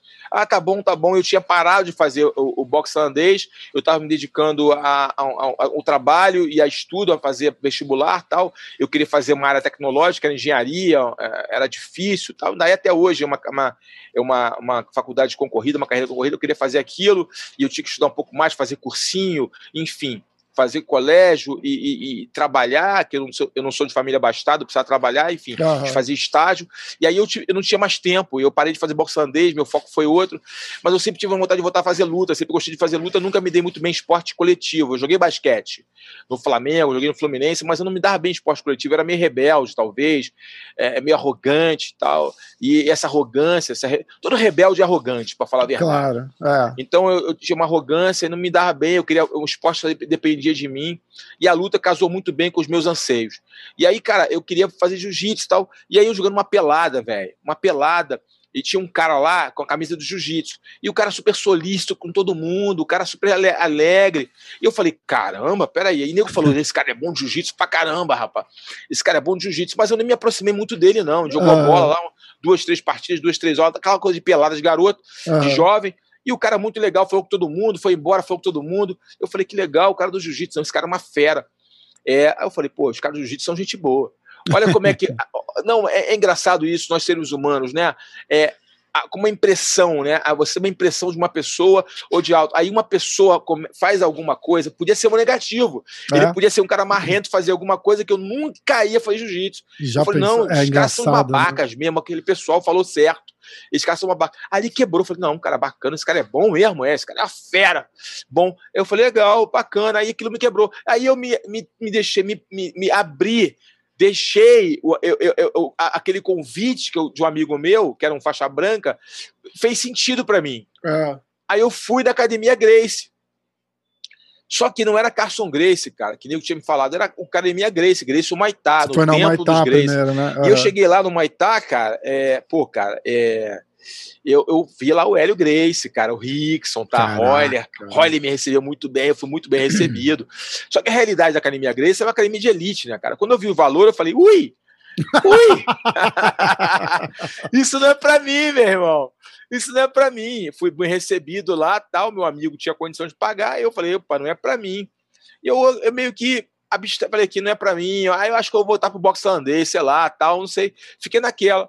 E aí, tempos depois, eu encontrei um amigo que tinha estudado comigo durante muitos anos. Ele falou assim: Cara, irmão, vamos treinar jiu-jitsu. Eu tô treinando jiu-jitsu lá no Carson Grace. Eu falei, cara, não, é muito caro. Porque eu não associei Carson Grace, também era tudo Grace. Você fala Grace, é Grace, né? Carson Grace, Royler Grace, Rickson Grace, tudo pra mim, pro cara leigo, Grace, né? Até hoje, se você falar pra uma pessoa Grace, os caras é, Grace. Exatamente, exatamente. Não sabe quem é. Aí, aí eu falei, pô, eu fui lá, na, fui lá na academia do Carson. Fui ali perto do nosso colégio, Pedro segundo, né? Não, cara. Não é esse Grace, não, velho. Esse é o outro. Do, é, outro do, Grace. É, do, é outro Grace, cara. Vai no Carson, lá não é tão caro, lá é legal, é no Copacabana. Aí ele me deu endereço um dia, cara. Eu tava na minha casa, eu falei, tava meio deprimido, cara. Eu tava estudando pra caramba. Eu tinha tomado bom, eu não tinha passado na, na FRJ, não tinha passado na Federal, só tinha passado em particular, em particular não tinha dinheiro para pagar, eu tava meio deprimido com aquilo, né? Eu tinha passado na Veiga na, na época, se não me engano, engenharia, e, e, na, eu não tinha passado na FRJ, eu queria FRJ, eu queria fazer engenharia FRJ. Uhum. Eu não tinha passado, cara. eu fiquei meio deprimido com aquilo. Como é que eu pagava as faculdade, pô, estagiário, aquela coisa, cara. Eu, ah, eu vou dar uma, vou lá nesse cara, nesse negócio de jiu-jitsu, brother.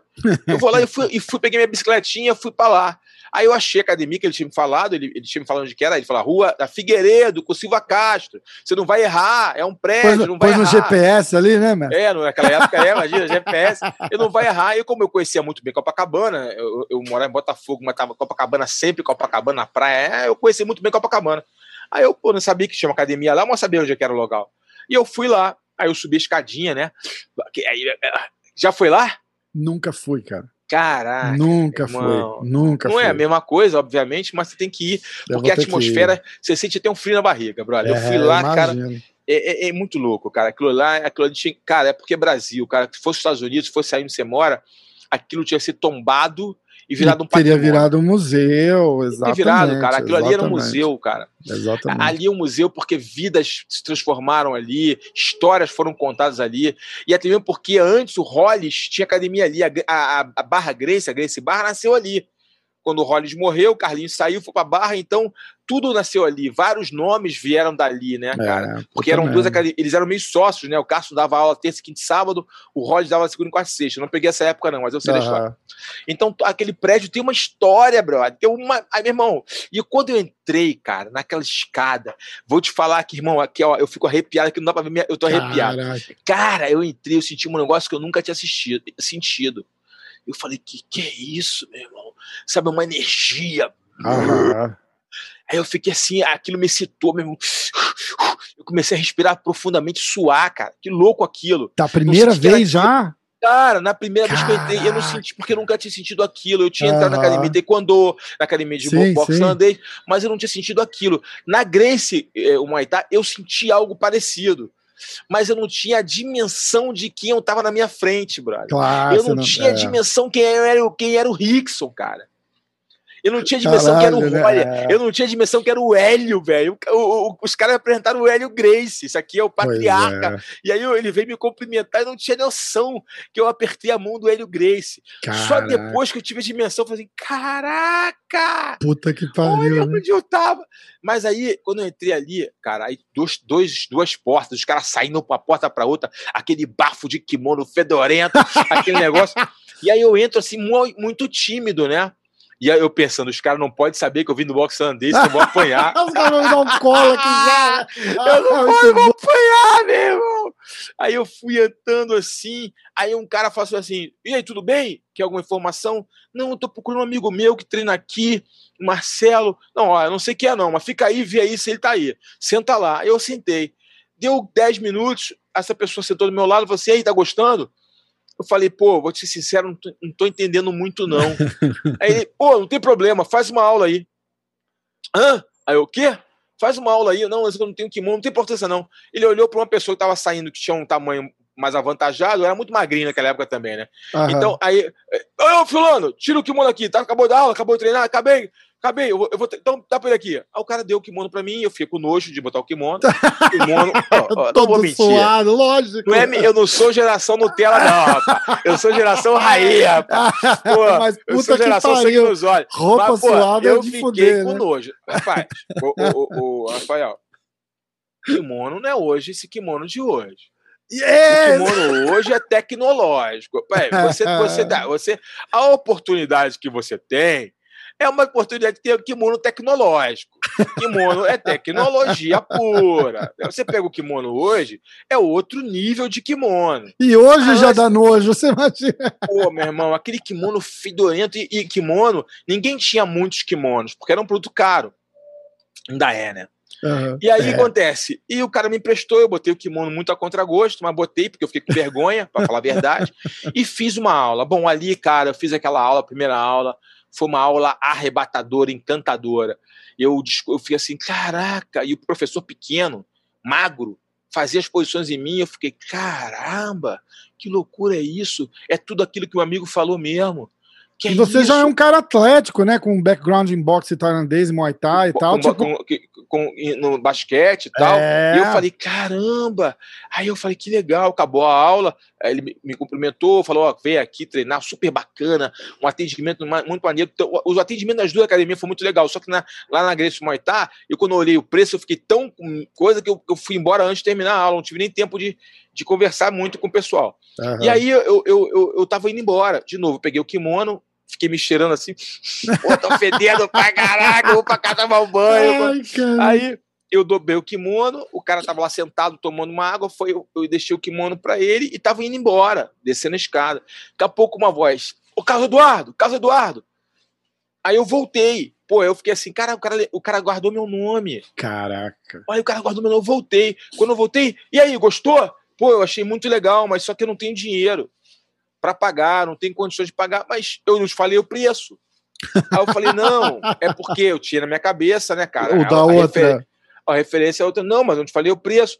Aí ele falou o preço já é, era caro, mas bem mais em conta do que a outra. Aí eu falei, pô, mas é porque não sei, tenho que falar com meus pais, eu, eu, eu não estou trabalhando, meu estágio não é remunerado, sei o quê, bebê. Quanto é que você fazia o quê? Aí eu falei, né? Boxe holandês. Ele é mesmo, que legal.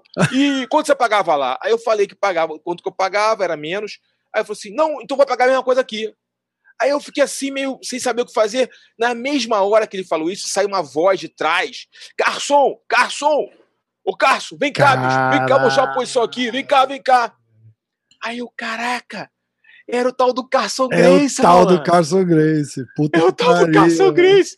Aí, pô, meu amigo, aí eu falei, voltei pra casa, falei, mãe, pai, eh, pô, cara, me ajuda, eu quero fazer muito esse negócio de jiu-jitsu, é muito legal, vai me ajudar muito, eu não tô muito bem de cabeça.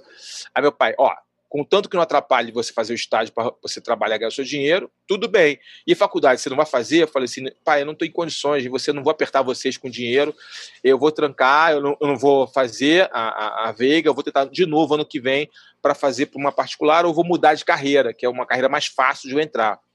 Tá bom, mas compromisso tem que estudar e, e trabalhar. Pode fazer, eu vou te ajudar. Minha mãe, eu vou te ajudar minha mãe trabalhava numa loja e complementava o salário dela costurando para fora, era costureira. Uhum. Meu pai trabalhava na Rede Globo como segurança, né? Da, da Rede Globo Televisão. E aí, beleza. Cara, eu, beleza. Né? Nós, não, não, nós não tínhamos uma vida comedida, né? Mas é, é, nunca me faltou nada. Eu não posso reclamar, tenho que agradecer meus pais todos os dias que eu, que eu acordo. Nunca me faltou nada. Tudo que eu pedi, dentro das possibilidades, eu e minha irmã tivemos. Mas eu sempre fazendo conta no final do mês, sempre com a Sim. calculadora, nunca foi com a vida apertada. E, uhum. e, aí, cara, ele me deu essa oportunidade com minha mãe. Não, minha mãe fala: Não, eu vou, eu, eu com meu extra aqui da costura, eu vou pagar isso pra você. Cara, aí eu fui fazer jiu-jitsu, cara. Kimono, eu fui fazer kimono crediário lá na loja do esporte, na loja do Newton Santos. Newton Santos, sabe Newton Santos? O craque do futebol? Sei, sei, sei, sei. Ele tinha uma, uma loja de material esportivo. Aí o kimono de judô. Eu fui, eu fui fazer kimono de judô, que não era o kimono adequado. É, fui fazer jiu-jitsu, fiz jiu-jitsu, me apaixonei pelo jiu-jitsu. É, aí eu já não queria treinar uma vez por dia numa aula, eu queria treinar duas vezes por dia acordava mais cedo para treinar jiu-jitsu, saía do jiu-jitsu, ia para o estágio, do estágio ia para o cursinho, do cursinho voltava para a academia de jiu-jitsu. E aí eu fui durante um bom tempo assim, cara, no jiu-jitsu, apaixonado por esse esporte, é, apaixonado, apaixonado, e eu machuquei, cara. Ah.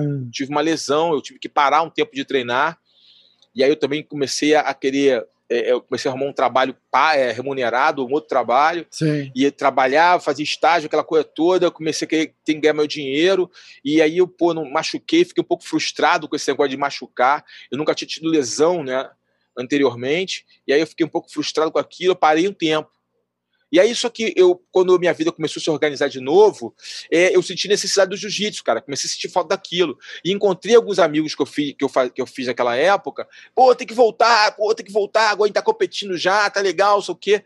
E aí, cara, eu, eu ia voltei pro Carson. Só que o Carson já não estava mais lá e o professor que eu tinha, o, o, a, eu não podia treinar mais de manhã, só podia treinar tarde e noite, e o professor que, que treinava comigo lá já não estava mais, que era o Sérgio Bolão. Uhum. Eu treinava com o Clóvis da Silva.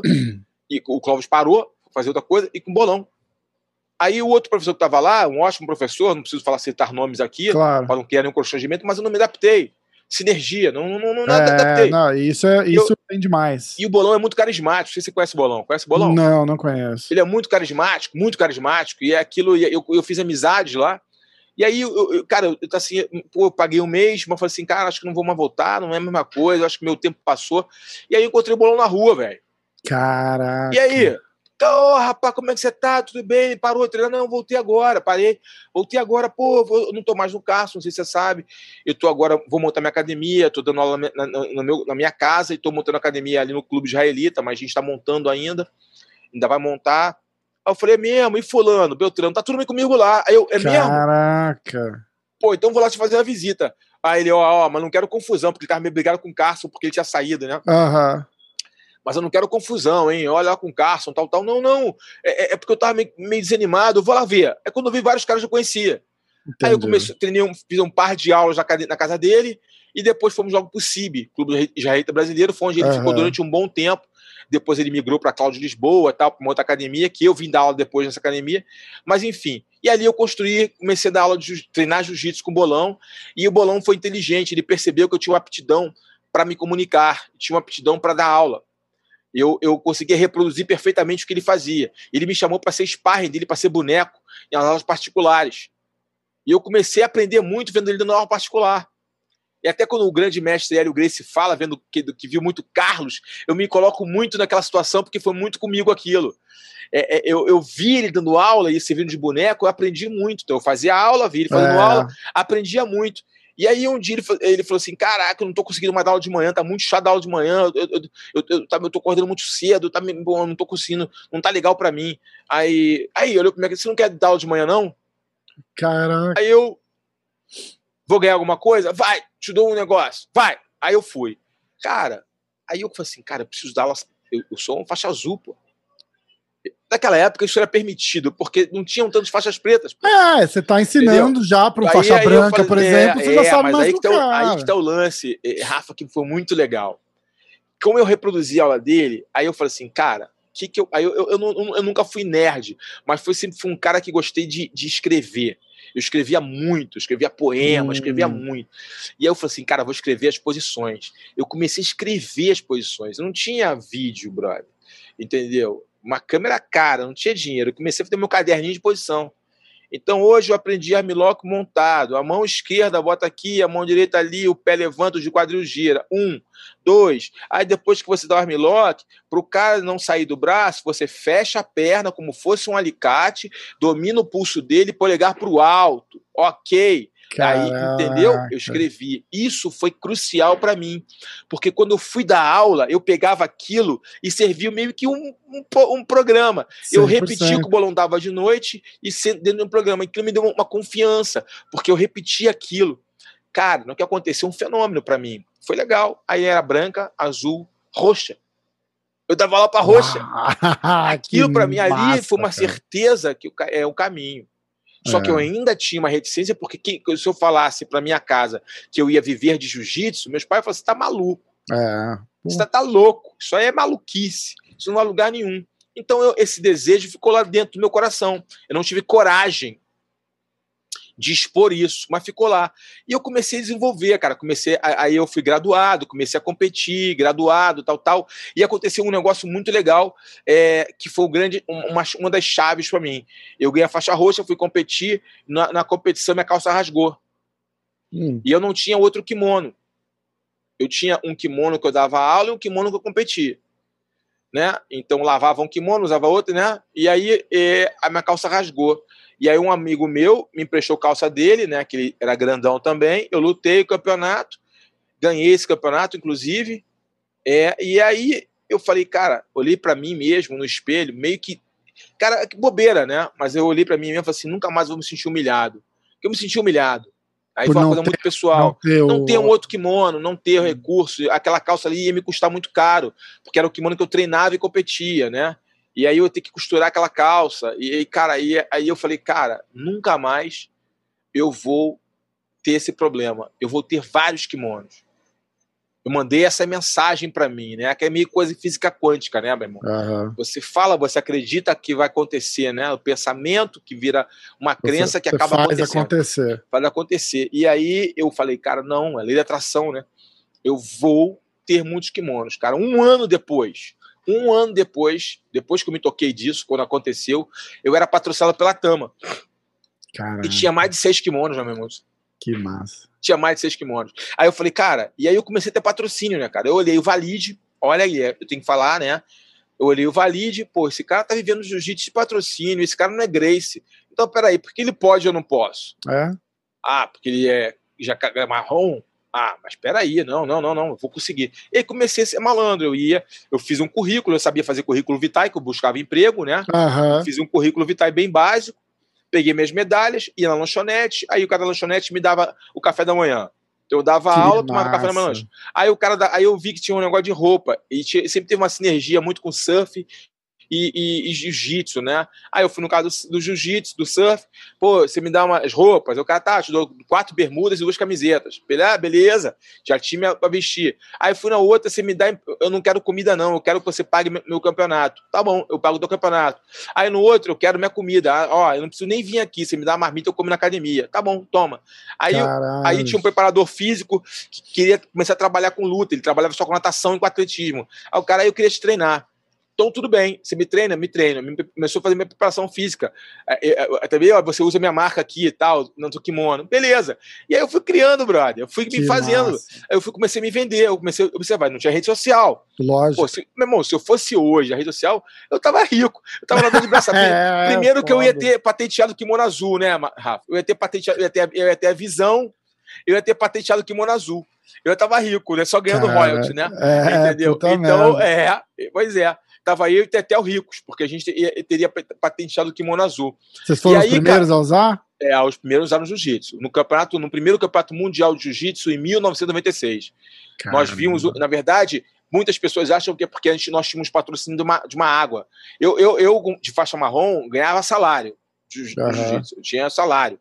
Eu tinha empresas que me patrocinavam. Porque eu corria atrás. Por isso que eu não aceito Claro. mimimi, brother. Eu não aceito coitadismo. Moleque fala, ah, eu não tenho oportunidade. Eu olho pra ele, meu amigo, você tem um celular, você tem rede social, você não vai ganhar dinheiro porque não quer. Você tem um campeonato por final de semana. Ô filhinho, foi pro papai que o papai vai te ensinar a ganhar Vai dinheiro. lá, é. Meu irmão, eu, eu, des- eu, eu, pô, é, é, é, Pô, você quer, vai- uma, você quer uma, uma- Você falou um negócio agora, eu, eu lembrei. Eu tava chegando, eu fui pro Brasil no, no final desse ano, depois de 15 anos, né? E eu sou de São Paulo, meu pai mora no Guarujá. Eu chegando no Guarujá, tinha um moleque de kimono pedindo dinheiro no semáforo. Ele tava de kimono, com as 10 medalhas penduradas no, no peito, e ele chegou e fez assim. É, tudo bom, cara? Ó, eu, eu faço competição, eu tô, tô juntando dinheiro para ir disputar. Eu não lembro que campeonato que era. É, eu tô juntando para ir disputar, não sei o que, não sei o que lá. Ó, tá aqui a minha inscrição.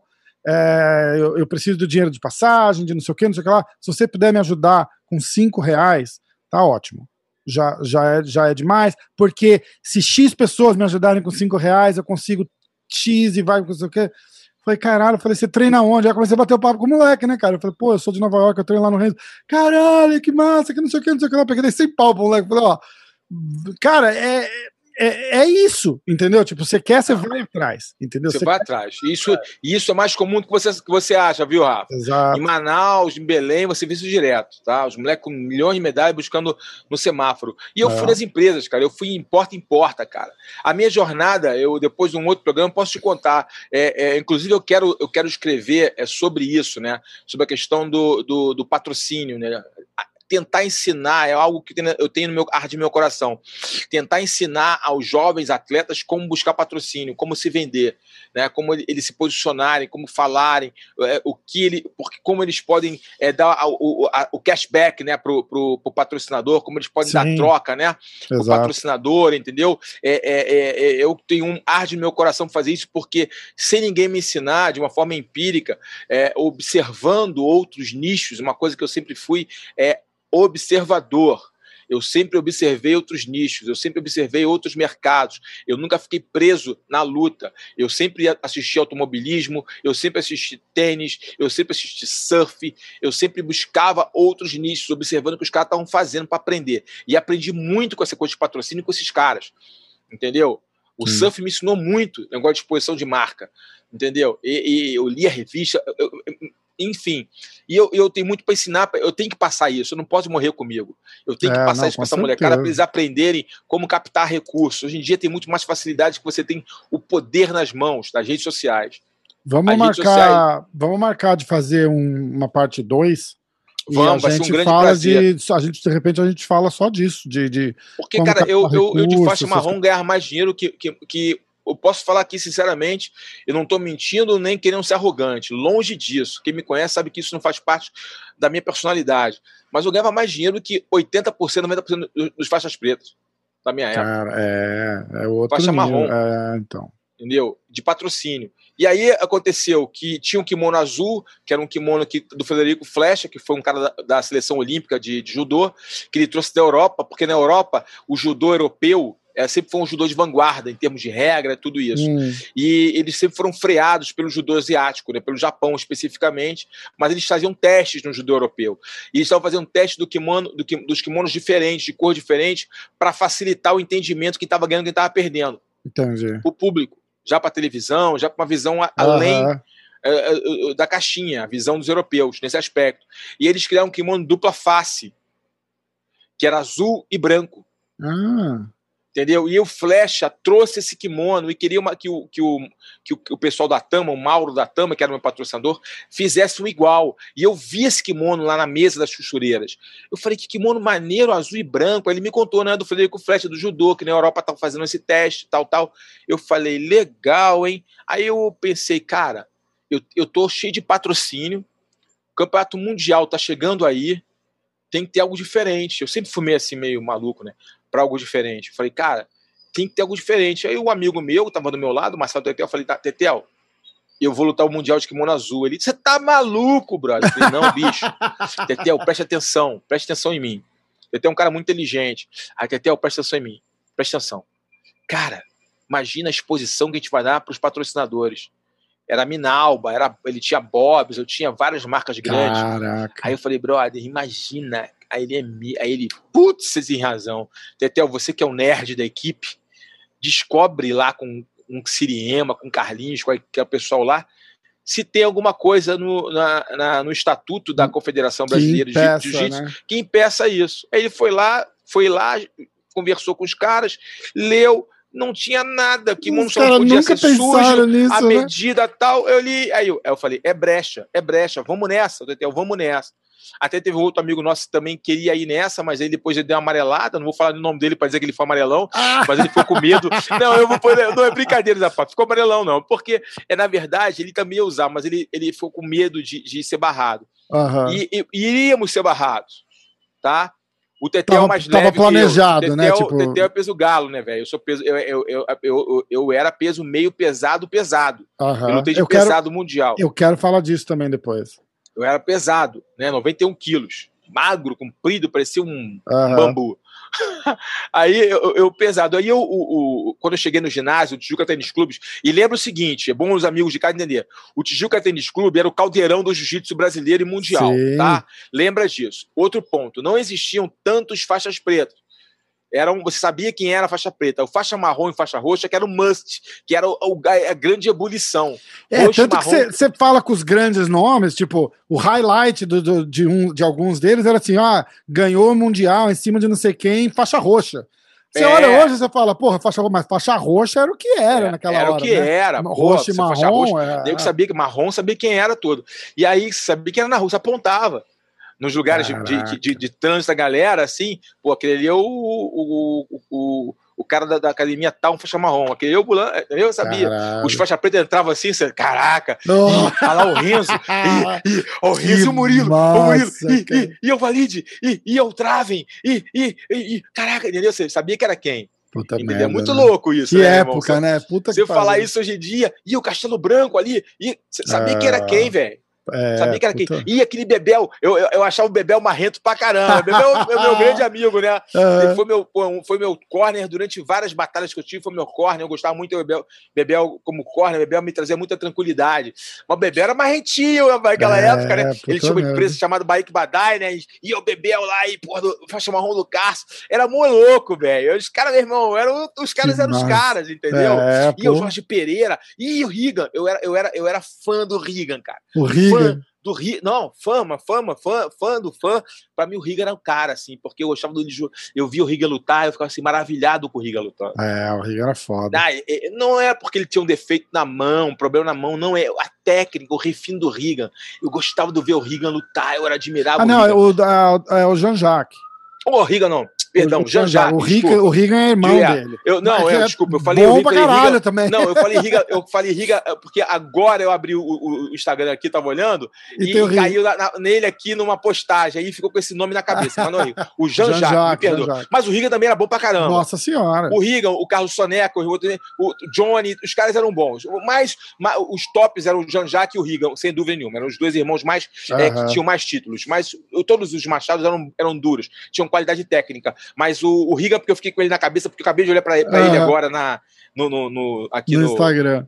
Instagram, né? Ele, ele, ele posta muito, né? Negócio de Nossa, Hollywood, blogueiro atores, total. Aquelas, né? Não, e aquelas gozações que ele faz, né? De bota a cara dele negócio de filme. É, eu, eu, me é. divirto muito com ele na, na rede social. E eu abri aqui agora, na timeline, vi logo a cara dele, eu, eu riga na minha cabeça. Mas eu gostava muito do Jean-Jacques, né? Enfim é, do Jean-Jacques. E aí, cara, aconteceu. E, e, então, quando eu vi esses caras na rua, na, nessas festas, nesses lugares, você ficava assim: caraca, o Maurizinho, a Mauri Bitete. A Mauri é, era ídolo, porra. A Mauri era ídolo. Era, era, era, a Mauri era o linha de frente pro Vale Tudo, entendeu? A Mauri era o cara, treinava é. Muay Thai, treinava tudo. Judoca, a Mauri era o cara, assim, Mauri Bitete, o Mauri Bitete. E era legal. E, e eles olhavam para mim como um cara mesmo graduado, mas como homem, e na faixa marrom, eu fiquei amigo deles, cara. É, Porque, demais. como é o seguinte, eu era muito guardeiro. E eu tinha uma facilidade muito de fazer guardas diferentes. Eu fazia guarda-aranha, eu fazia guarda borboleta, eu fazia guarda fechada, eu tinha muita facilidade. E parecia muito as guardas dos caras que eram rivais dele, do Castelo, do Traven. Hum. Entendeu? Então, os caras, quando comecei, eu comecei a treinar com eles, que eles frequentavam mais a academia do Murilo Bolão, que era chamada Rio Jiu-Jitsu Clube, é, eles frequentavam muito para treinar lá com a gente, no De La Riva, os caras, eu fazia guarda de La Riva, e eu fazia muita guarda que nego fazia.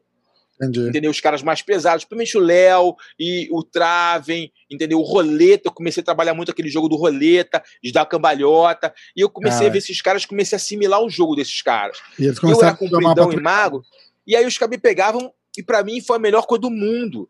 Porra. Porque eu treinava para mim e treinava para eles. Eu aprendi muito libório. Eu treinei com libório direto, brother. É. Porque minhas pernas longas eu passei com castelo branco treinando. Para ele, treinava com libório. Eu treinei com valide direto. Caraca. Entendeu? Tem uma história muito legal quando aquela raspagem que ele toma do roleta, brother. A gente treinou aquilo muito. E ele só errou naquela raspagem, não tirando os méritos do roleta. O roleta é um craque. Roleta é um estudioso, é inteligente, é um CDF do jiu-jitsu. Mas aquela raspagem porque o Valide menosprezou. Porque ele estava amassando o rolê, ele estava ganhando a luta. E aí a gente sempre falou assim: Valide, quadril baixo o tempo todo. A, a, posição só funciona com quadril se ele, você levantar o quadril. Se você manter o quadril, mantiver o quadril no solo, colado no chão, como você gosta de fazer, ele não vai te raspar. E funcionou durante nove minutos. Quando, ele, ele achou que a, quando ele achou que tivesse conquistado a luta, a vitória era dele, porque tinha todo um. Ele falou que ia, ia, ia se matar se perdesse para um, um, cara que tinha sido recém-promovido a faixa, a faixa preta, aquela história do Valide, né? dele. É. E aí ele levantou o quadril, era tudo que o Roleta queria. Hum. O Roleta estava calmo, é um cara calmo, flexível. Quando ele levantou o quadril, ele, ele deu a raspagem, pegou as costas, enfim fez aquela pontuação que lhe, que lhe, valeu o título mundial e, e trouxe ele para os holofotes. Mas eu estou falando isso porque eu tinha essa habilidade natural de simular as guardas. Então eu treinei muito com o Mauri Bittetti, muito com o Libório, muito com o Murilo, que era meu professor. Treinei muito com esse cara porque eu tinha guarda que fazia uma, simulação, obviamente, que eu não tinha o nível técnico desses caras, mas eu me simulava muito, eu era um sparring de luxo. Sim. Porque não era um sparring que estava treinando eles para lutar, eu estava me treinando para competir. Sim. Então, é, é, para mim foi, cara, foi um ano de crescimento técnico gigantesco para mim, gigantesco. Eu cresci de uma forma tecnicamente falando avassaladora. É. E, e, e, cara, E aí o Carlinhos, cara, quando a gente chega no campeonato, o Carlinhos, o Tetel vem com os olhos mais cheios d'água. Aí o Tetel, o que, que foi, irmão? Aí o Tetel falou assim, Carlão, o, o Carlinhos não vai deixar a gente lutar. Ele falou que isso é palhaçada. Cara. Não vai deixar a gente lutar. Eu falei, não, Tetel, que isso? Aí eu falei, Tetel, você tá com outro kimono aí? Porque não deu para fazer o dupla face. Uhum. O Atama não conseguiu a técnica, a tecnologia. Então fez dois kimonos, um branco e um azul. Eu levei os dois. Claro. Qualquer coisa eu tinha os dois. Mas eu queria, na verdade, lutar com um, lutar com o outro, lutar com um, lutar com o outro. Né? E aí eu, o Tetel, não, cara, eu só trouxe o azul. Falei, Tetel, só trouxe o azul? Só. Eu falei, cara, o Tetel já era pai naquela época. E ele embarcou no mesmo sonho do que eu, que era viver de jiu-jitsu. Uhum. Fomos buscar patrocínio juntos, foi o quê. E eu falei, cara, eu seria, eu seria covarde se eu botasse meu kimono branco e fosse lutar. Eu falei, vou ter que comprar essa briga. E eu sempre fui muito de comprar briga, né? Às vezes de forma errada, às vezes é, de uma forma correta, assertiva. E eu fui lá falar com o Carlinhos. Ele já me viu chegando, velho. Você tá. Oh, pode ficar aí, esquece. Pode ficar aí. Eu, o mestre, posso falar com o senhor? Aí fomos lá argumentar com Carlinhos. Aí comentamos com ele, falamos com ele que a gente ia arrumar um patrocínio, tal, tal, tal. Ele falou: ah, meu irmão, não, não, tem essa não. Aquele jeitão dele. Aí o mestre e tal. Aí o Tetel sacou do contrato que nós tínhamos com o patrocinador, que era a Minalba. Aí o Carlinhos, aí você vê como o cara tem a, a, a inteligência, a visão do cara. Quando ele viu Minalba, ele olhou o kimono Bob's, ele olhou o kimono grandes, várias marcas, Texaco, várias marcas, ele olhou assim, cara. Pro esporte, né? Eu sei que ele entendeu na hora isso. Mais tarde eu vim entender a visão dele. Cara, se esses garotos aqui, faixas coloridas, conseguiram tal patrocínio, eu estou fazendo um primeiro mundial de jiu-jitsu. Imagina um segundo mundial, essas marcas vão se agradar disso e eu posso ir nelas para buscar patrocínio e outras Exato. marcas podem vir. Ele teve a visão. Claro. E aí ele falou assim: ele ficou meio assim, aí a, a palavra-chave que eu liguei a, a, que eu liguei o emocional dele, eu falei, mestre, eu posso falar uma coisa pro senhor? Ele, ele o quê? Sabe que eu tô sempre nas competições aqui, eu tô sempre beliscando o pódio, eu tô sempre aqui campeão, vice-campeão, eu tô sempre lutando seus campeonatos, né, mestre? Mestre, nós, eu sou Barreto, ele é Andrade. Nós não somos Grace. Ah. Ali ele olhou pra minha cara, eu falei, ih, rapaz, vai me expulsar. Ali pesou, Mas ali né? ele entendeu. Lógico. Aí ele, bota o kimono. Aí ele, aquilo ele, ele, ele não falou nada, só olhou minha cara assim, olhou no meu olho, bota o kimono. Ele entendeu, cara, pô, pra ele é diferente. É, porra, entendeu? o cara, pra mim, só o fato do, do um, cara ir competir, nós, nós somos tá todo mais mundo um atrás. Silva mais um. Silva. Aí ele foi, aí eu botei o kimono, ele parou o campeonato. Olha isso, velho. Ele parou o campeonato, Tijuca Tênis Clube lotado. Parecia uma de sardinha, lotado. Ele parou e falou: Olha, eu tô liberando esses dois atletas lutarem de kimono azul. Porque ele, ele viu a Minalba, a Minalba azul, ele, os, o patrocinador deles fez um kimono especial, comemorativo, azul mas isso não faz parte do nosso, do nosso calendário. Mas como tem uma, não tem nada escrito, eu vou, eu, eu me sensibilizando por eles, são caras que estão vivendo o jiu-jitsu, estão sempre competindo, são atletas campeões, eu vou liberar deles lutarem, mas eu não quero que ninguém venha de gracinha para os próximos. Porque, mas, eles, mas eles vão, eles vão lutar de kimono azul, eu, Carlinhos Grace, estou liberando. Aí todo mundo, pá, pá, pá, pá, foto. Só que não tinha internet, imagina se ah, puta merda. Aí, meu irmão, né? Aí, meu irmão, lutamos kimono azul. Eu só falei uma coisa, agradeci a ele, obviamente. Aí virei pro, pro Carlinhos, pro, pro Tetel, falei, bichão, o mundo tá olhando pra gente. É... Agora a gente tem que ganhar. Puta que pariu, né? Agora a gente tem que ganhar, né? Senão a gente vai virar de, a gente vai virar de inovador para palhaço. Né? É, eu fui campeão mesmo. e ele foi vice-campeão. Tá bom, Missão cara. Nossa senhora, mais então, Foi assim que o kimono azul surgiu pela primeira vez no jiu-jitsu. Posteriormente, o Carlinhos enxergou que era legal para diferenciar, era uma oportunidade e permitiu o kimono azul e depois ele botou o kimono preto até hoje como é, branco, azul e preto. Muito legal. Você estava falando de peso. Como é que você está de tempo? Pode falar, irmão. Vamos lá. Tá, tá tão tranquilo? Precisar, dá, dá, dá uma avisa, tá? Você estava falando de peso, que você começou com 91 quilos e tal. É, naquele UFC 15, você pesou 116 com, é. contra o é, Mas como foi é que... um processo de crescimento, é, né? então, como é Ali que foi também, isso daí? Tinha, eu tinha 7-0 no meu cartel, 7-8-0 no meu cartel, não lembro agora. É, já tinha lutado o que aconteceu, cara? Nesse mesmo. O ano de 1996 foi um ano que marcou minha carreira. Uhum. porque foi o ano que eu fui campeão mundial de jiu-jitsu faixa marrom, o ano que eu estreiei no Vale Tudo, o ano que eu ganhei a faixa preta. Então foi um ano muito marcante para mim, né? Então, cara, é... o que aconteceu, cara? Começou, depois desse Mundial, começou a, a pipocar eventos de Vale Tudo. E aí, novamente, os caras me convidaram para treinar com eles. O Zé Mário, Murilo, Valide, Ma Maurizinho, para treinar uhum. sem kimono com eles. Eu não treinava sem kimono. Uhum. E nem tinha nenhuma vontade de treinar sem kimono.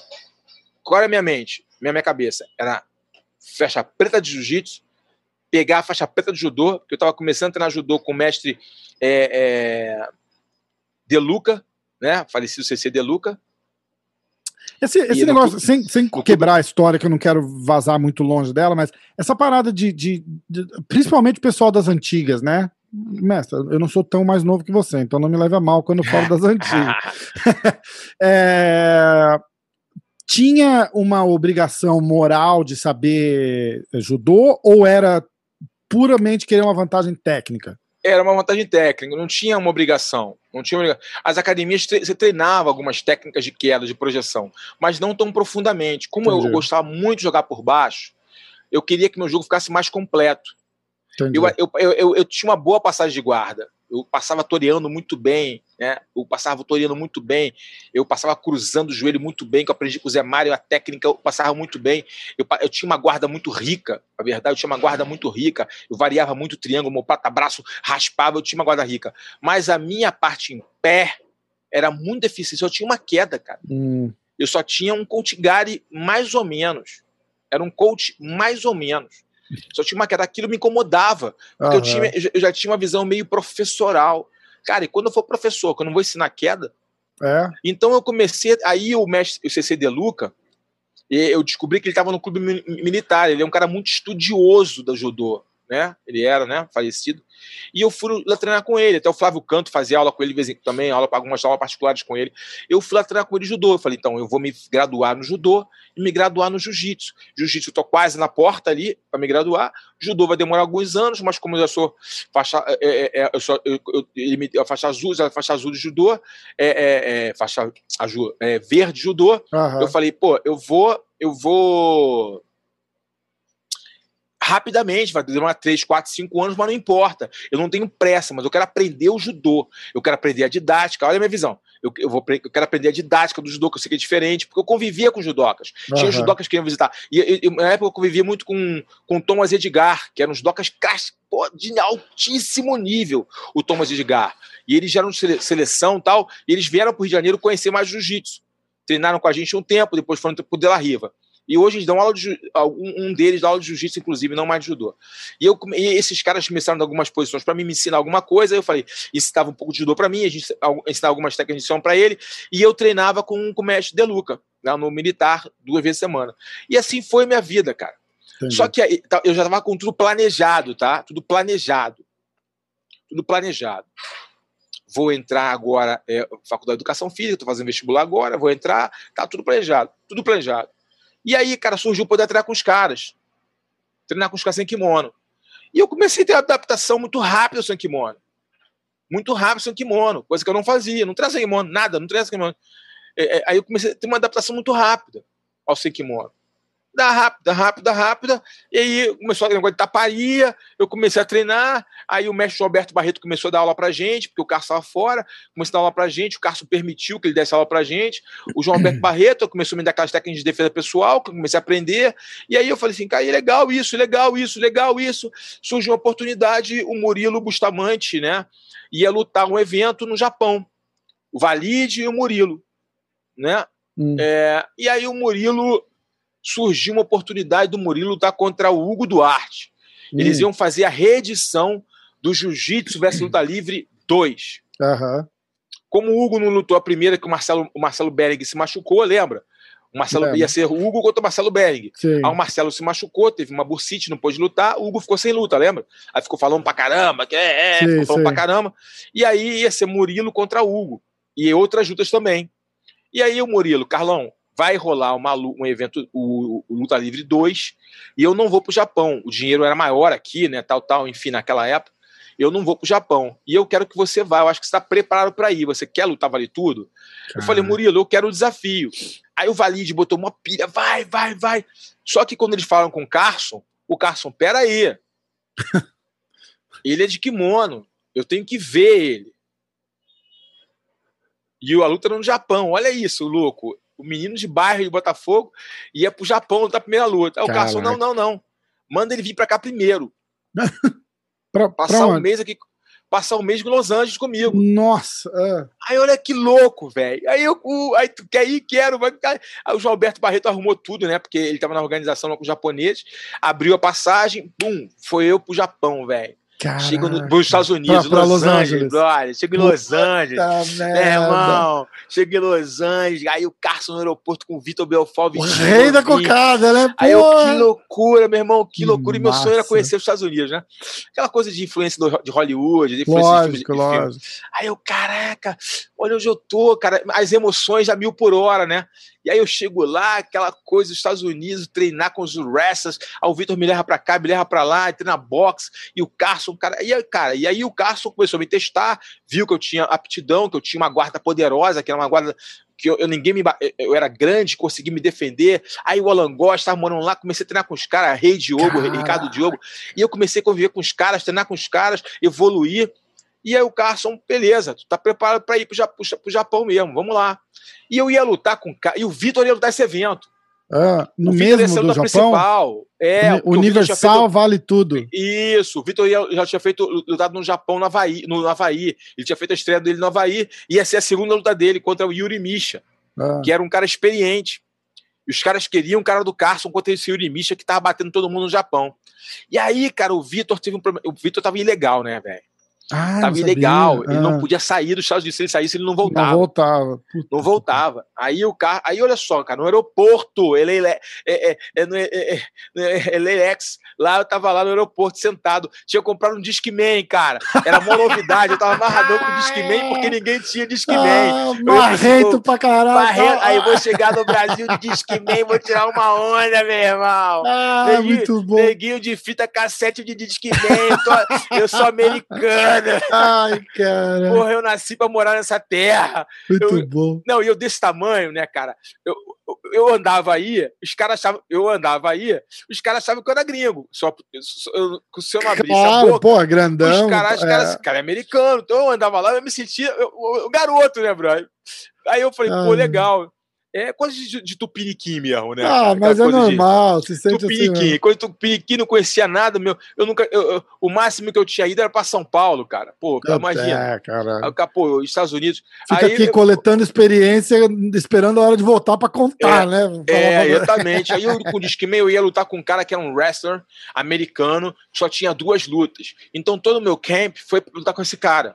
A gente tinha uns VHS dele lutando, ele tinha lutado, o Cássio sabia que eles faziam um cara grandão, mas era um cara limitado, era um brawler. Limitado, era do wrestling, mas era um wrestler fraco, uhum. entendeu? Aí, mas era um cara grande. Então a gente tinha feito um jogo para segurar ele no início, ele ia cansar, porque ele era pesadão, ele ia cansar, eu ia finalizar. Era nosso, nossa, nosso treino, era esse. Né? Não era um cara que ia me golpear, não ia me causar Sim. dano em pé. Então é um cara que eu podia puxar para guarda, inclusive ou derrubar, apesar de ele vir do wrestling, mas era um cara lento. Ele tinha uma mão pesada e o, o, o, nem era chamado de ground and pound ainda, né? Mas o jogo ali bater por cima, ali amassar, né? De amassar. Nem tinha um nome em ground and pound ainda, uhum. não tinha esse nome ainda. E aí, e, aí, beleza. Então a gente tinha programado, era, acho era uma estreia bacana para um cara que era zero, Sim. só tinha feito jiu-jitsu, era uma estreia bacana. O Vitor queria lutar com esse cara, o Vitor já tinha lutado uma, uma, com, com, um cara, mas o Vitor já tinha aquela coisa do boxe, né? Todo mundo falou o Vitor é fenômeno do boxe, tal, tal. E o, o Valide ia lutar com um australiano, algo assim.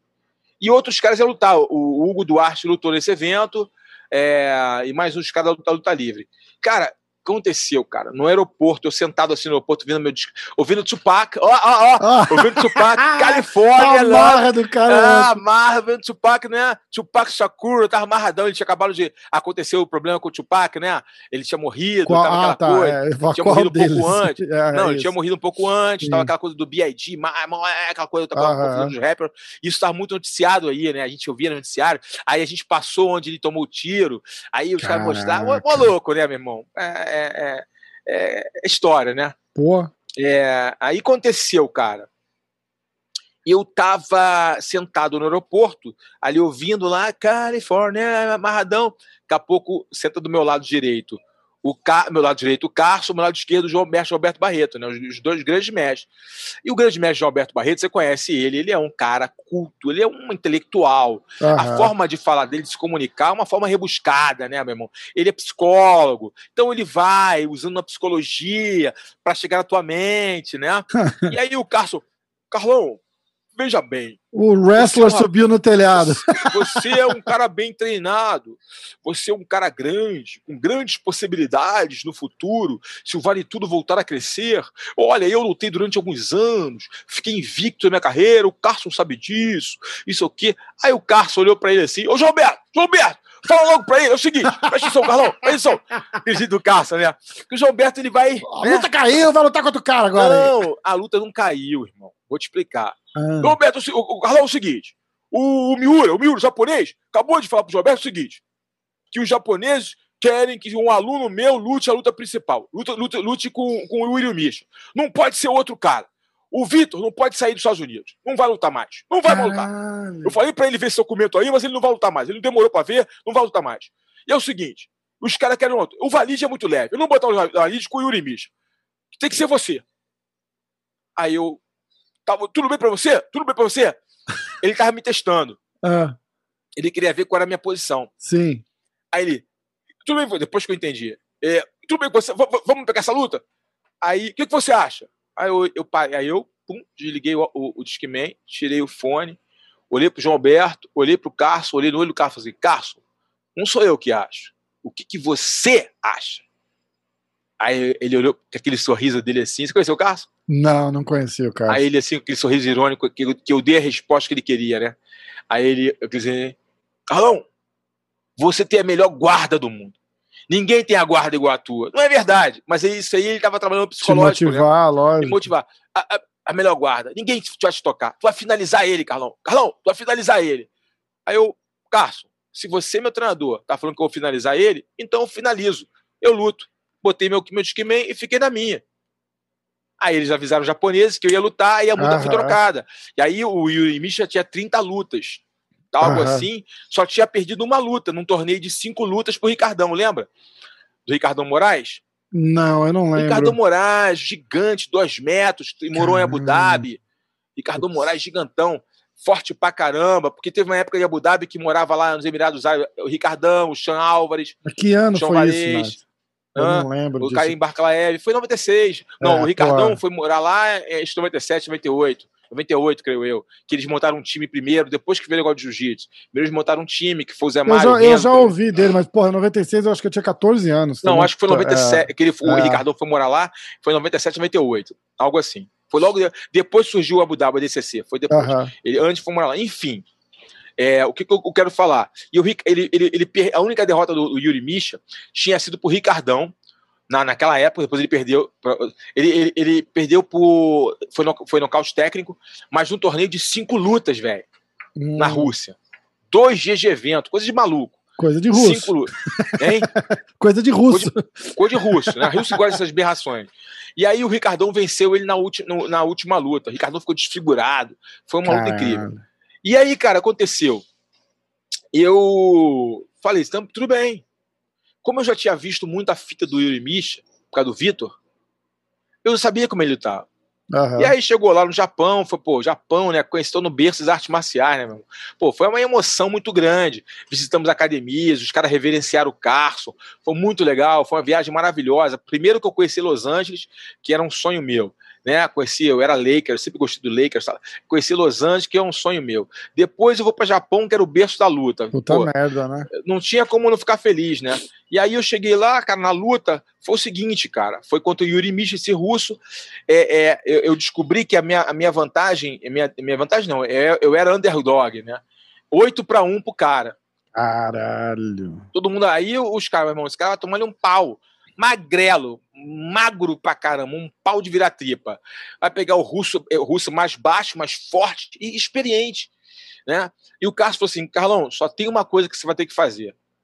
Quando ele pegar teu pé, pé na, pé na bunda, faz o rolamento e tira. Pé na bunda, rolamento e tira. Se ele pressionar na botinha, segura a nuca dele, que você é muito comprido, calça a bota, que nada vai acontecer. Fizemos essa posição com o Libório algumas vezes, lá, lá no Japão. Beleza. Uhum. Chegou na luta, eu consegui me, me é, vencer o confronto, finalizei o Yuri Misha, né? aquela festa foi muito legal, foi um desfecho bacana que eu venci essa, essa, esse confronto. Então, a, a, é, a, minha primeira luta, o ano de 96, foi um ano épico para mim, porque eu ganhei o Campeonato Mundial de Jiu-Jitsu, é, eu decidi virar profissional, é, é, eu ganhei a faixa, a faixa, depois fui lutar e depois eu ganhei a faixa preta. Primeiro eu ganhei, eu lutei, voltei, lutei de novo e ganhei, aí ganhei a faixa preta. Então foi um ano é, especial, né? 96, início de 97. Foi um ano especial da minha carreira, né? Um ano muito legal de descoberta, de transformação, de, de, novos, de, de novos horizontes. A minha cabecinha era assim, fez puf. É, Quando você vai, você mora aí nos Estados Unidos, cara. A gente sabe que os Estados Unidos é um país cheio de mazela, é um país cheio de problemas sociais. Agora então está em ebulição, mas a gente sabe que as possibilidades nos Estados Unidos são amplificadas. Sim, 100%. Né? A gente sabe, o nosso país é um país maravilhoso, o Brasil é um país maravilhoso. Se você fizer sucesso, você pode fazer sucesso no Brasil, sim, se trabalhar duro. Só que no Brasil, a meritocracia muitas vezes é deixada de lado. Nos Estados Unidos, a meritocracia ainda vale. É, Se vale. você trabalhar é duro, meter a mão na massa, você conquista, você faz, você pode ser. É difícil? É muito difícil. Mas você tiver obstinação, você faz. Se tiver os quatro Ds, né? Eu tenho os quatro Ds de sucesso. Sabe quais são os quatro Ds de sucesso? Não. Que serve para a empresa e serve para a tua vida. O primeiro D é desejo. Anota esse código aí, que é lógico bom. Anota isso aí que é bom. Anota esse código aí, a galera também vai assistir. Anota esse código aí. Vou anotar Os aqui, quatro Ds do sucesso. Se todo atleta descobrisse esses quatro Ds, se todo empresário tivesse esses quatro Ds, muitas coisas não, ruins não teriam acontecido. Primeiro D, Desejo. É o dedo desejo.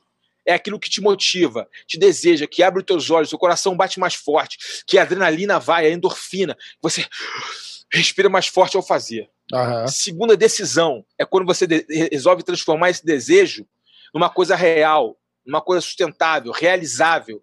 É de a decisão, eu quero isso. Eu quero isso para minha vida, é, de é a decisão. O, quarto, o terceiro D é o D da dedicação, é que eu pagar o preço é pagar o preço para que aquele, aquela decisão se torne realizável, para que aquela decisão se, se torne um, um objetivo, para aquele sonho virar realidade. Então é a decisão, é quando você dedica, a dedicação, é a dedicação, que é o pagar o preço. Uhum. É estudar, é acordar quatro horas da manhã para estudar, é treinar três, quatro horas por dia, enquanto o seu adversário está treinando duas, é você se dedicar ao programa, a, a marcar, é, fazer três, quatro gravações por dia, é você estudar os lutadores dedicação. E o último D é aquilo que você precisa, é o teu combustível para nunca desistir, que é a determinação. Esses quatro Ds são os dedos, os quatro Ds de sucesso. Quando você tem esses quatro Ds em sinergia e os quatro Ds estão trabalhando juntos, dificilmente você vai, vai não vai obter o resultado positivo. Anotei aqui, viu, Márcio? Anota aí, se tá você anotado. focar nessa missão e, e, e, meditar nesses quatro Ds, você vai ver que eu tenho razão e vai trazer isso para sua vida. Conta um pouquinho só o processo do, da, da, subida de peso até 116 quilos. É, aí, aí você é, falou da, da primeira eu, luta, você sentiu que. Não, o... eu voltei magrelo, né? Esse cara uhum. é magrelo. Eu, eu, a técnica me ajudou. Até então, a técnica me ajudou. Claro. Só que da segunda luta eu vi que, que eu tive que fazer força. Eu já não tinha tanta força. E aí o, o Bebel é, falou: Carlão, pô, cara, você é grande, pô, tu tem um jiu-jitsu bom pra caramba é, cara, mas presta atenção. Os caras lá têm 120 quilos, 130 quilos. É... Os caras vão te machucar, velho. Você precisa malhar. Só correr na água, fazer corrida, fazer aeróbio não vai funcionar, não, bicho. Tu vai ter que malhar ferro pesado. Tem um cara aí, tem um cara que eu tô malhando, que é o sinistro. Que o Zé Mário vai treinar também com ele, o Vitor tá treinando com ele. Quando o Vitor tava no Brasil, antes de ir para os Estados Unidos, uhum. o Vitor já foi forte para lá. Né? Puta que pariu. Aí, é, o Vitor ficou muito forte lá, mas ele, ele aqui com 17 anos, ele já era um atleta diferenciado em relação uhum. aos demais. Não sei se você lembra do Vitor aqui. E aí ele. Era, aí, cara, esse cara que tava malhando o Vitor aqui, esse cara é um cara que foi judoca e agora é bodybuilding. Então, ele, ele, como foi judoca, treinou em alto rendimento, ele sabe treinar a gente. E bodybuilding, é força pura. Mesmo quem é esse cara? É o Rogério Camões. Só que eu já sabia Caralho. que era o Rogerão. Eu já sabia que era o Rogerão, porque o Rogerão dava aula numa academia perto da minha casa. Só que uhum. pro Rogerão, o Rogerão grandão, né, marrento pra caramba, marrento pra... Ah. Eu falei, pô, esse cara é marrento pra caramba, né? Aí quando eu chego lá, eu falei, pô, Rogerão, né, cara? Ele, pô, aí quando o Rogerão abre a boca, velho, eu falei, caraca, olha como você tem uma, uma impressão de uma pessoa e você, Foda, né? quando a pessoa. Só de olhar. O Rogerão é um amor, cara. Eu amo o Rogerão. O Rogerão é uma dama, é um cavalheiro, um gentleman, é um cara super soft, entendeu? Super tranquilo, low profile, sabe aquele cara? Uhum. Meu irmão, mas a imagem que ele passa, assim, hoje todo mundo conhece que é o Rogerão, mas antigamente não. Caraca, meu irmão, marrento pra caramba. Aí, meu irmão, o Rogerão olhou para mim e falou assim: meu irmão, vamos mexer. Aí, bichão, vamos mexer essa carcaça aí. eu falei, é agora. Aí, como eu não tinha chamado ferro pesado, né? Quando eu comecei a malhar ferro pesado, me apaixonei, né? Pô. Aquela coisa old school, né? A academia que a gente malhava era uma academia, tinha duas academias fortíssimas no Rio de Janeiro de bodybuilding, de fisiculturismo.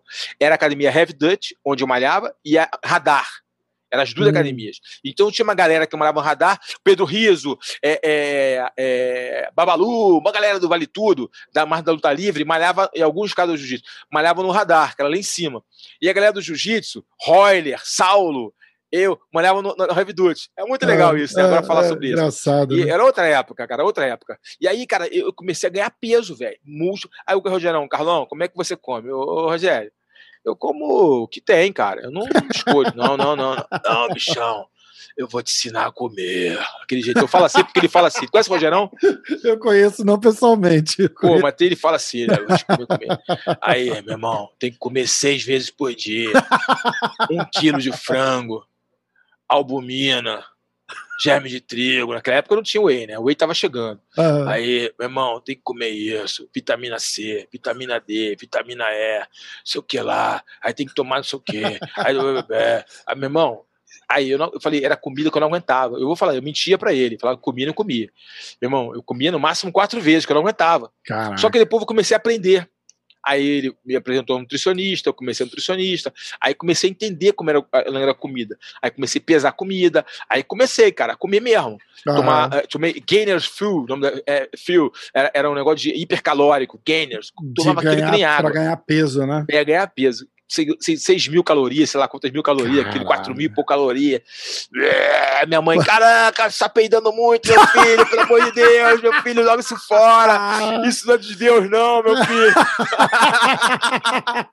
isso não é de Deus, não, meu filho, larga esse bom. negócio. Eu comia assim. Aí, meu irmão, aí comecei a comer avassaladoramente, meu irmão. Macarrão sem sal. Meu irmão, comecei Nossa. a entrar na psicopatia dos fisiculturistas. Claro, né, claro. Macarrão sem sal. Aí andava com mochila, kimono, luva, é, é short de, de, de vale tudo, hash guard é, é, é, e pote de comida. E eu fui ganhando peso, mas falando, fazendo um trabalho de força absurda, ganhando peso, ganhando peso, ganhando peso, ganhando força. E aí, uhum. eu, se você se você for ver minha retrospectiva, você vê que não foi é, negócio de, de um ganho repentino. Eu sim, fui ganhando sim. peso. É. Eu fui, eu, aí eu comecei a lutar com 96, com Exato. 101, 106, é, até passa chegar. Mais, passa mais de ano, até é, para um ano e meio, né? De abril é, ali. Junho, foi crescendo. E eu fui lutando. O, Você percebe que eu fui lutando. É. Que eu fui lutando, eu fui fazendo lutas nesse período. Uhum. Eu, eu, fui, eu, tive ritmo de competição. Sim. E aí, cara, o que aconteceu?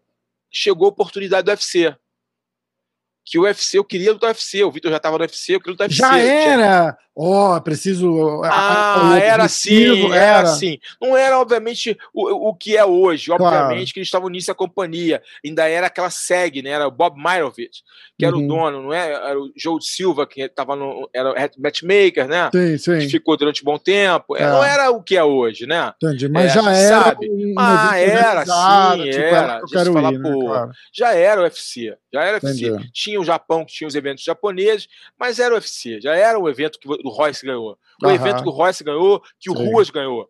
Entendeu? Já era o evento que os caras vieram aqui e ganharam. Então você queria Quando ganhar que, o Vitor... Em que ponto que o Pride toma a liderança ali? Foi, foi, no, foi 99, né? Final 2000, dos anos 90, é, 2000, foi, né? É, foi que o Pride entra forte investindo muito dinheiro, dinheiro pesado, uhum. e, e, começando a pagar bolsas milionárias, começando a fazer regras mais abertas, que, que, mais lembrando vale tudo passado, o Ah. UFC já se protegendo nas regras das comissões atléticas, É. isso foi atraindo a- a- o público mais hardcore, e aí as bolsas altas, lutadores eh, eh, começaram a criar ídolos, Sim, e aí a coisa aconteceu, a rivalidade, o Pride ficou eh, mais no topo. Mas eu, entendi. tenho, eu tinha, eu, eu lutei Pride, mas eu sempre quis lutar UFC. Eu Aham. sempre quis lutar UFC. E aí, cara, eu fiquei muito frustrado. Se eu tenho uma, eu não tenho frustrações na minha carreira. Tem coisas que eu não faria de novo, que eu errei no processo. Tá? Eu glamourizei demais, eu, eu fiquei eu, eu fiquei no salto alto em algumas épocas, que eu fiquei muito famosinho, tal, Aham. e eu glamourizei demais. Acha que aquele, não- aquele UFC aconteceu isso? Naquele UFC foi diferente. Eu tava Vocês chegaram os, os. não, eu os- tava muito treinado, eu tava Ah. muito treinado. Eu vou te contar o que aconteceu. É, tivemos alguns problemas internos, que eu não vou falar sobre isso agora, alguns Claro. internos de treinamento. Ninguém tá de ouvindo, conta pra gente. É, algum interno, né? Ah, eu tô A gente brincando. tô criou sacaneando. dois times. Não, é- não, eu posso falar. O Vitor treinava num horário, a gente treinava no outro. Aí teve o, o Carson ficou nesse meio termo de, de poupar, poupar sparring pro Vitor. O Vitor tava meio glamorizado naquela época, ficou meio confuso o relacionamento da Aham. equipe. Houve um atrito, não uma briga, não houve briga nunca. É, mas atrito mundo- normal, todo É, mas aquela coisa coesa começou a se dissolver um pouco. Tá? entendi. Isso é uma realidade. E esse treinamento para esse camp, que era uma luta importantíssima, aconteceu isso. E então, o que aconteceu? Eu falei assim, cara, eu não tô, eu, não, eu tô treinando não tanto como eu treinava. Eu vou me dedicar mais ao boxe e à a, força, a preparação. E eu foquei muito nessa época, preparação com o Rogério, eu levei para o Rogério para os Estados Unidos comigo. Eu Fiquei lá nos Unidos um tempo, treinando com o Rogério e, e boxe com o Silvio Petramalli, que foi o cara que descobriu o Vitor no boxe. Aí, aí é, é um italiano, americano, né? E aí eu comecei a treinar, cara. Só que o treino, cara, é difícil falar agora sobre isso, entendeu? Mas se você olhar com uma, uma ótica fria de fora, o treino não foi o melhor que poderia ser. Do Entendi. que é. O treino, nosso treino é um treino muito eficiente. Não estava um treino muito eficiente. Muitas coisas aconteceram nos bastidores que o treino não ficou excelente. E tinha algo também que aí envolve a questão emocional, de posicionamento. Eu, todo mundo só falava do Mark Kerr e eu Isso. Só falavam nisso. Nos Estados Unidos só falava Full Contact Fighter, todos, todo mundo só falava no Carlos Barreto, o americano que ganhou os wrestlers, o exterminador de wrestling, como os caras me chamavam, o cara que finalizou todo mundo, contra o cara que é a nova geração do wrestling. é o Mark, que é a besta, é a, machi, é a, machi, a máquina de, de, de amassar. É, esse cara, ninguém vai ganhar esse cara. Aí eles falam assim, cara, o único cara que pode ganhar esse cara é um tal de Carlos Barreto. Todo mundo falava isso. O único que pode ganhar esse cara é um tal de Carlos Barreto, porque é um cara grande e, e forte. Esse cara é o único cara do jiu-jitsu que pode ganhar esse cara. E aí os caras botaram um em cada ponta no torneio. Sim. Não vou falar sobre isso, mas a chave dele era uma chave fácil, né? Claro, porque o cara a tem chave que chegar no fraco. final, lógico. Só que era fraco. E a minha chave tinha um cara, eles botaram um cara mais duro, que não era um cara tão bom, mas é um cara mais duro. Só que Ó, ele ganha, entra- ele ganha de. ele ganhou uma, uma luta de um cara que era um metro e meio. É, é isso que eu tô vendo e, aqui. e a outro ver? cara não quer mais lutar e entrou um cara reserva que Ele 80 ganha quilos. do Greg Scott na semifinal. que é. tinha 80 quilos. É, exato. E aí ele vai pra É, final e ele ganha final. de Dwayne Johnson. É, que entrou, entrou de reserva. Aham. Por quê? Por quê? Dwayne, Dwayne Casson, Dwayne Johnson. Dwayne, Ca- Dwayne Johnson, o The Rock, imagina, ah, The Rock. Entendeu? O, The Rock. Aí o, o- o- esse cara entrou de reserva, tá? Hum. É que aconteceu. Cara, eh, eu foquei todo o meu camp para neutralizar o Mark Kerr. Uhum. Eu foquei no Mark Kerr. Eu já sabia tudo que ele fazia, como ele derrubava, como ele derrubava, a maneira que eu ia entrar, a maneira que eu ia contra- contragolpear, que eu ia fazer uma guarda butterfly com ele, ele ia ficar assustado, porque ele não ia conseguir me bater, que eu ia botar o pé na virilha dele, ele ia andar para trás, que eu ia fazer o arm drag, ia para as costas, que eu ia dar, eu ia, eu ia puxar, ia encaixar o triângulo, ia defender, eu correr para homoplata, ia raspar ele. Eu já tinha tudo na minha cabeça Aham. como eu ia fazer. Cara, e aí é a prepotência, irmão. A prepotência, a soberba precede a queda. Quando eu entrei no Cage, vou falar muito sério com você. Quando eu entrei no Cage, eu olhei pro outro lado e vi um branquelo chamado Dave Benetot, um wrestler canadense, lutador limitado, tinha um cartel irregular, que eu não sabia nem quem. Aí, cara, vou ser muito sincero aqui, eu nem Tipo, só que eu falei, ih, tem esse cara aí. Só que eu cometi um erro, né? Primeiro erro foi a prepotência. Um. Segundo erro que eu cometi. Eu, eu quis acabar com a luta rápido. Hum. para poupar, para me poupar. E se você for ver a luta, em menos de um minuto eu tô, eu tô, eu tô montado nele, né, pegando as costas dele. E aí foi a prepotência, foi aí. O Carson falou claramente: Carlão, a luta está ganha. Encaixa o matalhão e finaliza. Só que o David Benetor me fez uma coisa que me incomodou. Na pesagem, ele ficou me encarando. Hum. E naquela época ainda tinha tons pessoais no negócio, para nós brasileiros. Sim. A gente era pro pessoal, vou meter porrada nesse filho da mãe. Aí, quando eu vi que era ele ali, eu me toquei que era ele, falei, vou meter porra nesse filho da mãe, vou finalizar ele não, vou espancar ele. Aí eu comecei a bater nele para machucar ele. Eu, que, olha que loucura a cabeça, né, brother? Falta de QI de luta. É. Aí eu experiência, né? Aí eu pô, perdi o gancho. ou não, você não, tava lutando há um ano. Cara, mas eu dava. Eu, aí eu, eu perdi o gancho. E aí ele conseguiu levantar. O wrestler levanta rápido, né? Quando ele, ele, ele, levantou rápido. E ele levantou, e aí eu fiquei meio surpreso que ele conseguiu sair daquela posição que ninguém conseguia sair. Que eu tinha finalizado outras pessoas naquela posição, até outros oponentes em confronto. Falei, ele saiu, meio que deu um apagão. Quando deu um apagão, ele cresceu, ele viu que eu fiquei assustado. Uhum. Que ele conseguiu sair. Não assustado por ele, por ele ter conseguido escapar Surpreso, da posição né? que tipo, eu dominava. É... é, assustado, pô. O cara conseguiu escapar da posição que eu domino. E aí eu falei, caramba, Aí eu meio que fui pra briga com ele, ele conseguiu me botar na grade e fazer muita força. E aí eu não lembro como fosse hoje que o Big John McCarthy tinha me avisado. Carlos, cuidado com o jogo de grade que não é igual rim. Não, você não pode ficar puxando da grade, senão você vai cansar. Ah. E aí eu fiz justamente isso, eu quis ficar puxando ele da grade. É, isso não pode fazer isso. Quando você está na grade, fazendo ali o jogo de, de, de grade, né, de, de esquiva, de, de esgrima, de grade, você não tem que puxar o cara na grade. Ou você usa técnicas de queda, de achi ali, de queda, Koutigari ou Tigari, para derrubar o cara, ou você é, é, faz a, a, queda de sacrifício, né? Faz a, a cadeirinha, a queda de sacrifício.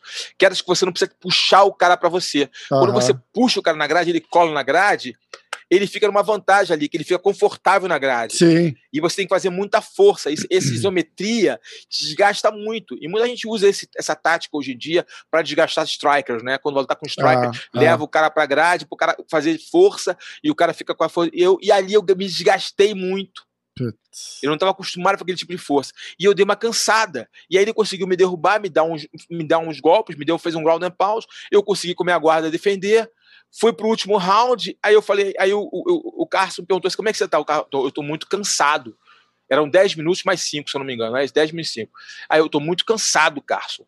Né? Ele falou assim, Carlão, ah, tem que finalizar agora. Aí eu botei a pressão de derrubar. Aí eu derrubei ele, eu consegui derrubar, mas eu, eu tava meio cansado de me arriscar na passagem de guarda. Mas como eu derrubei e fiquei por cima batendo ali, meio que a meia boca, eu falei, vou garantir a luta aqui. Aham porque o primeiro round foi equilibrado, eu comecei na primeira parte do round vencendo, na Sim. segunda parte ele venceu, e agora eu já comecei a luta por cima, batendo por cima, mesmo sem efetividade, e eu pensei, eu vou ganhar a luta, vou cozinhar o galo para me poupar para a segunda luta. Uhum. Cara, acabou a luta, eu por cima, né, blá, blá, blá. Aí, cara, levanta o braço dele. Perdeu a decisão, né? Aí perdeu do braço dele, né? Eu falei, cara, fui garfado. Ah, fiquei indignado, mas eu fiquei também indignado, mas eu tava tão exausto que aí caiu uma ficha ali para mim. Aí, ali parece que Deus falou comigo: preste atenção, você perdeu pela sua arrogância. É, não é ele que ganhou, você que perdeu, né? Não, eu, ele tem os méritos dele, porém, a minha arrogância me deixou cego, me fez lutar de forma burra. É. Eu, porque em outras oportunidades o Carson falava e eu executava. Ali eu não quis obedecer o Carson, eu quis machucar o cara. Pra quê? É. Eu não tenho que machucar o cara. O princípio do jiu-jitsu não é machucar. Pois é, é vencer sem machucar. Então eu fui contra os princípios da luta que me formou.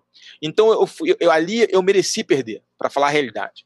Eu mereci perder, mesmo olhando a luta, vendo a luta e vendo que eu ganhei, eu mereci perder por tudo isso, porque foi uma lição para mim, uma lição de vida, uma lição de, de hombridade. Ali eu cresci muito naquela luta. Uhum. Eu melhorei muito como pessoa após aquela luta. E o, o Vitor ainda vai e perde a super luta, né? E aí, não, aí tem aquela a famosa frase, né? Do, no, do Valide. É, ah, já, já dedei, não era pra dedar? Ah, já dedou, irmão. O desafio no Mississippi. O Mississippi. O, o, o, o pesadelo caiu. no Mississippi. A casa caiu no Mississippi. A casa caiu no Mississippi. a famosa célebre frase, né, minha ah, demais. Foi isso. Aí, foi, meu irmão, foi louco. A gente foi triste. E o, o Vitor, a imagem foi ruim, né? Eu fiquei deprimido, né? Mas, tipo, eu, eu não fiquei machucado, né? E o Valide, o Vitor saiu de maca, tal. Foi uma coisa meio chocante pra gente. Uhum. Mas ali foi uma grande lição para todo mundo, viu? Ali a gente mudou muito a nossa maneira de pensar e treinamento também. A forma de treinar, a gente começou a ver que tinha que mudar o treinamento. É, exatamente. Acabou servindo de exemplo para os outros, né? Para todos, né? Serve, serve para todo mundo, né? Mestrão, ó, eu vou deixar você aí. São duas horas e meia aqui. Eu quero voltar Pô, com você. Vamos voltar, vai gente... ser um prazer para a gente falar de, da, da, da, parte de gestão e tal. Se você tiver qualquer projeto, a, a, a casa é tua, a porta está sempre obrigado, aberta aqui. o que eu puder ajudar. Passa teu Instagram, site, telefone, o que você quiser aí para a galera te achar, que eu vou botar na tela. Obrigado, Rafa, pela oportunidade. Eu sempre acompanho o programa. O MMA hoje já se tornou, tornou um programa aí que já está no cotidiano da galera que gosta de luta. Parabéns pelo seu trabalho. É, que nos aproximou foi minha grande amiga, eu amo né, aquela menina, amo a Rose Grace. Ela, me, ela me recebeu muito é bem verdade. nos Estados Unidos. Eu amo a Rose. Ela nos aproximou, a Rose é minha. Amo a Rose. A única Grace, ela é irmã dela. Única, eu, eu, brinco que ela e a Rihanna são as únicas Grace Grace. Grace pura, né? É, é, Porque a mãe dela é Grace, o pai, e o pai, pai também é Grace, né? a mãe e o pai, Maria Luiz Imperial é Grace, né? E o, o Rorion Grace Grace. É. Aí eu falo que você e a Riane, né? São as únicas Grace pura. Pura, pura, pura. É, linhagem é... pura, né? Grace Grace. É, e aí é, nos aproximou, uma grande amiga. É, o seu programa está ótimo. Eu agradeço a oportunidade. Eu gostaria de mandar um grande abraço, um grande salve para toda a galera que assiste o MMA hoje. Continue prestigiando o programa, que é muito difícil você fazer um programa tão de boa qualidade nesse público. Né? É, é, é, não tem patrocínio, é tudo muito difícil, mas é as dificuldades são feitas para serem superadas, né? Os desafios são feitos para serem superados, os obstáculos são feitos para serem superados em todas as áreas da nossa vida. É, hoje eu me dedico muito para o desenvolvimento humano é, para procurar melhor, me melhorar como pessoa e melhorar outras pessoas, compartilhar conhecimento, fazer com que as pessoas sejam pessoas melhores. Esse é o meu, meu é a minha missão hoje em dia, meu propósito de vida, seja através do jiu-jitsu dando aula, seja através da comunicação, seja através como coach é, ajudar as pessoas a serem pessoas melhores e principalmente a comunidade do jiu-jitsu, professores, atletas, praticantes, a serem pessoas melhores. Então, se você tiver interesse em trabalhar comigo como mental coach, só me procurar. Meu Instagram é arroba Carlão Barreto Oficial, arroba Carlão Barreto Oficial. A gente pode conversar, eu tenho é, ferramentas poderosas que podem transformar a sua vida. Eu sou formado por uma das maiores escolas de coach do mundo, que é a Febracis, do Paulo Vieira, que é um dos maiores coaches do Brasil. Eu venho estudando muito esse tema, que é, venho estudando cotidiana, cotidianamente esse tema, que uhum. é o desenvolvimento humano. Apesar das pessoas falarem de coach, ah, coach é isso, coach é aquilo, mas as pessoas, na verdade, não sabem o que é o coach. O coach não é psicólogo, o coach não é terapeuta. O coach é um cara especializado e treinado que usa ferramentas técnicas comprovadas com neurociência para você descobrir aonde você quer ir, para que você saia do seu estado atual e vá para o estado desejado, para a plenitude. Mas quem faz não é o coach. O coach não é uma muleta para as pessoas. O coach ele usa ferramentas, usa técnicas para que as pessoas se descubram, descubram realmente o seu eu interior, descubram realmente o seu potencial e consigam explorar melhor esse talento, explorar melhor as suas qualidades. Então, se você tem um talento e acha que não pode explorá-lo, que acha que esse talento não é um talento que vai fazer você ter plenitude, você está enganado. Você pode. Agora, tudo começa do querer está disposto a pagar o preço. Não tem como você ter sucesso sem pagar o preço. Então, galera, um grande beijo no coração de todos. Que Deus abençoe a vida de vocês, que Deus possa abençoá-los grande e poderosamente, porque sem fé nós não somos nada. E é isso, eu estou aqui sempre disposto a apoiar as pessoas que começam a trabalhar tanto na parte de comunicação como atletas. A gente está com a Confederação Brasileira de MMA, eu quero depois voltar a falar sobre o MMA Amador, né, que é outra, ah, é, minha, é, meu bebezinho, que a gente está, eu, Rogério Minotoro, estamos empenhados muito no MMA Amador, em criar é, uma estrutura para o atleta amador no Brasil, né? Porque o MMA começou de uma pirâmide inversa, começou no profissionalismo e agora está se desenvolvendo na parte amadora. E a gente está com grandes projetos para o MMA no Brasil, para a nova geração de atletas poderem ter uma, uma, uma estrutura não só em termos técnicos, mas em termos de conhecimento. Aprenderem não só técnicas, aprenderem não só competir, mas também entender um pouquinho toda a dinâmica que envolve esse esporte maravilhoso que é o Mixed Martial Arts. Com certeza. E apoiar o, o começo lá, né? A base é o começo, galera, a base é tudo. Ter, não existe nenhum esporte que tenha sucesso sem a base. Bom, com certeza. Então a gente sofreu muito isso esses, esses últimos anos. Né? Agora. Sim, essa, essa entre, tá uma, essa entre safra boa, aí é... é... isso, porque a gente não tem a base. Exatamente. Você não consegue retroalimentar o, o, o processo. Exatamente. Então o cara tem que fazer sucesso numa, numa modalidade e migrar para o MMA. E aí o cara não consegue migrar. Ou você migra, é, antecipa etapas e acaba o cara não tá, não tá não está pronto para performar em alto nível, ou você tem caras que já estão muito carimbados, muito machucados e chegam não conseguem performar durante muito tempo. Então o amador se faz necessário, são regras, prote regras protetivas, regras específicas para proteger o atleta. A gente tem que estar muito preocupado com isso também, com a proteção do atleta. A Rose está fazendo um trabalho maravilhoso de proteção ao atleta, no que, no que tange aos golpes né, traumáticos no cérebro, e a gente tem que ficar atento a isso, proteger os atletas, fazer nosso esporte o mais saudável possível. Por mais lesivo e intenso que ele seja, é um esporte extremo, nós temos que ter, ter regras mais protetoras. Eu sei que a galera hardcore gosta muito do vale tudo, chute na cabeça, mas isso não Nossa, cabe é, hoje em dia. Não isso vai. não cabe hoje em dia. Por quê? Porque os atletas têm que ter uma sobrevida, eles têm que viver depois da luta de uma Exato. forma digna, eles não podem ficar dementes, eles não podem ficar todos lesionados, e, eles têm que ter uma vida tá saudável. Tá, e a gente está falando uma, de, uma, de uma porcentagem muito pequena de fã hardcore, que, que é isso. Tanto que o é. público é, o público negou esse formato, tanto que o, o UFC, que é a maior organização hoje, foi se adaptando, tira isso, tira aquilo, é. põe isso, põe luva, pra, porque sangra demais, entendeu? Queremos então, um esporte, né? Queremos exata, um esporte. Exatamente. Já e é o MMA um... é um esporte. A gente tem é. que fortalecer o MMA como esporte. Sabemos que o UFC é o maior player do mercado, é aquele que dita o mercado, está ali, né? É a locomotiva desse esporte, mas o esporte sobrevive sem o UFC. Exato. Tem grandes outras companhias, outras ligas, é, tem outros eventos, e a gente precisa apoiar muito os eventos nacionais, né? Os eventos nacionais é o que alimentam os atletas para que eles possam ganhar substância, possam ganhar maturidade para migrar para o UFC, para o Bellator, para os grandes PFL, para os grandes eventos. Exatamente. Então é, é, um trabalho, cara. Eu sou um apaixonado pelo que eu faço, viu? O, o... Dá, dá para ver, né? eu sou um é, apaixonado pelo que eu faço. Até contando as histórias, você vê, você se anima, você é, olha eu sou apaixonado. É, isso, é, isso é amor mesmo. Eu gosto da aula. E eu, é por eu, isso que você é quem é também, né? Não, não, eu gosto de me comunicar com as pessoas. Eu, eu, não, eu, não me furto a responder todas as, as, as mensagens que eu recebo nas redes sociais, seja no Facebook, né, seja no, no, no Instagram, eu respondo. O Twitter eu tô meio longe agora, porque eu fiquei meio decepcionado com o Twitter, né, cara? Eu tinha um número enorme, eu, eu era muito atuante no Twitter. Cara, hackearam meu Twitter, perdi tudo, eu fiquei tão decepcionado que eu saí ah, cara, eu tenho um Twitter lá que eu nem entro, eu entro vez ou outra, cara. Eu até vou voltar pro Twitter, Twitter que eu gosto do Twitter, tá? Eu gosto da uhum. ferramenta do Twitter. Mas, cara, eu fiquei tão decepcionado, tão triste, que o Twitter Caraca. não me deu a mínima. Eu é, tentei é, recuperar, o Twitter não me deu a mínima, não respondeu depois de um tempo que não dava mais, sabe? Eu fiquei meio decepcionado com aquilo ali. É besteira, bobeira, mas, é, mas eu fiquei, fica, porque era uma né? ferramenta que eu usava muito. Eu quase não usava o Instagram. eu só usava o é. Twitter. Eu só usava o Twitter. E aí eu, eu até acabou me levando pro Instagram depois, que eu tinha é. conta no Instagram e nem usava.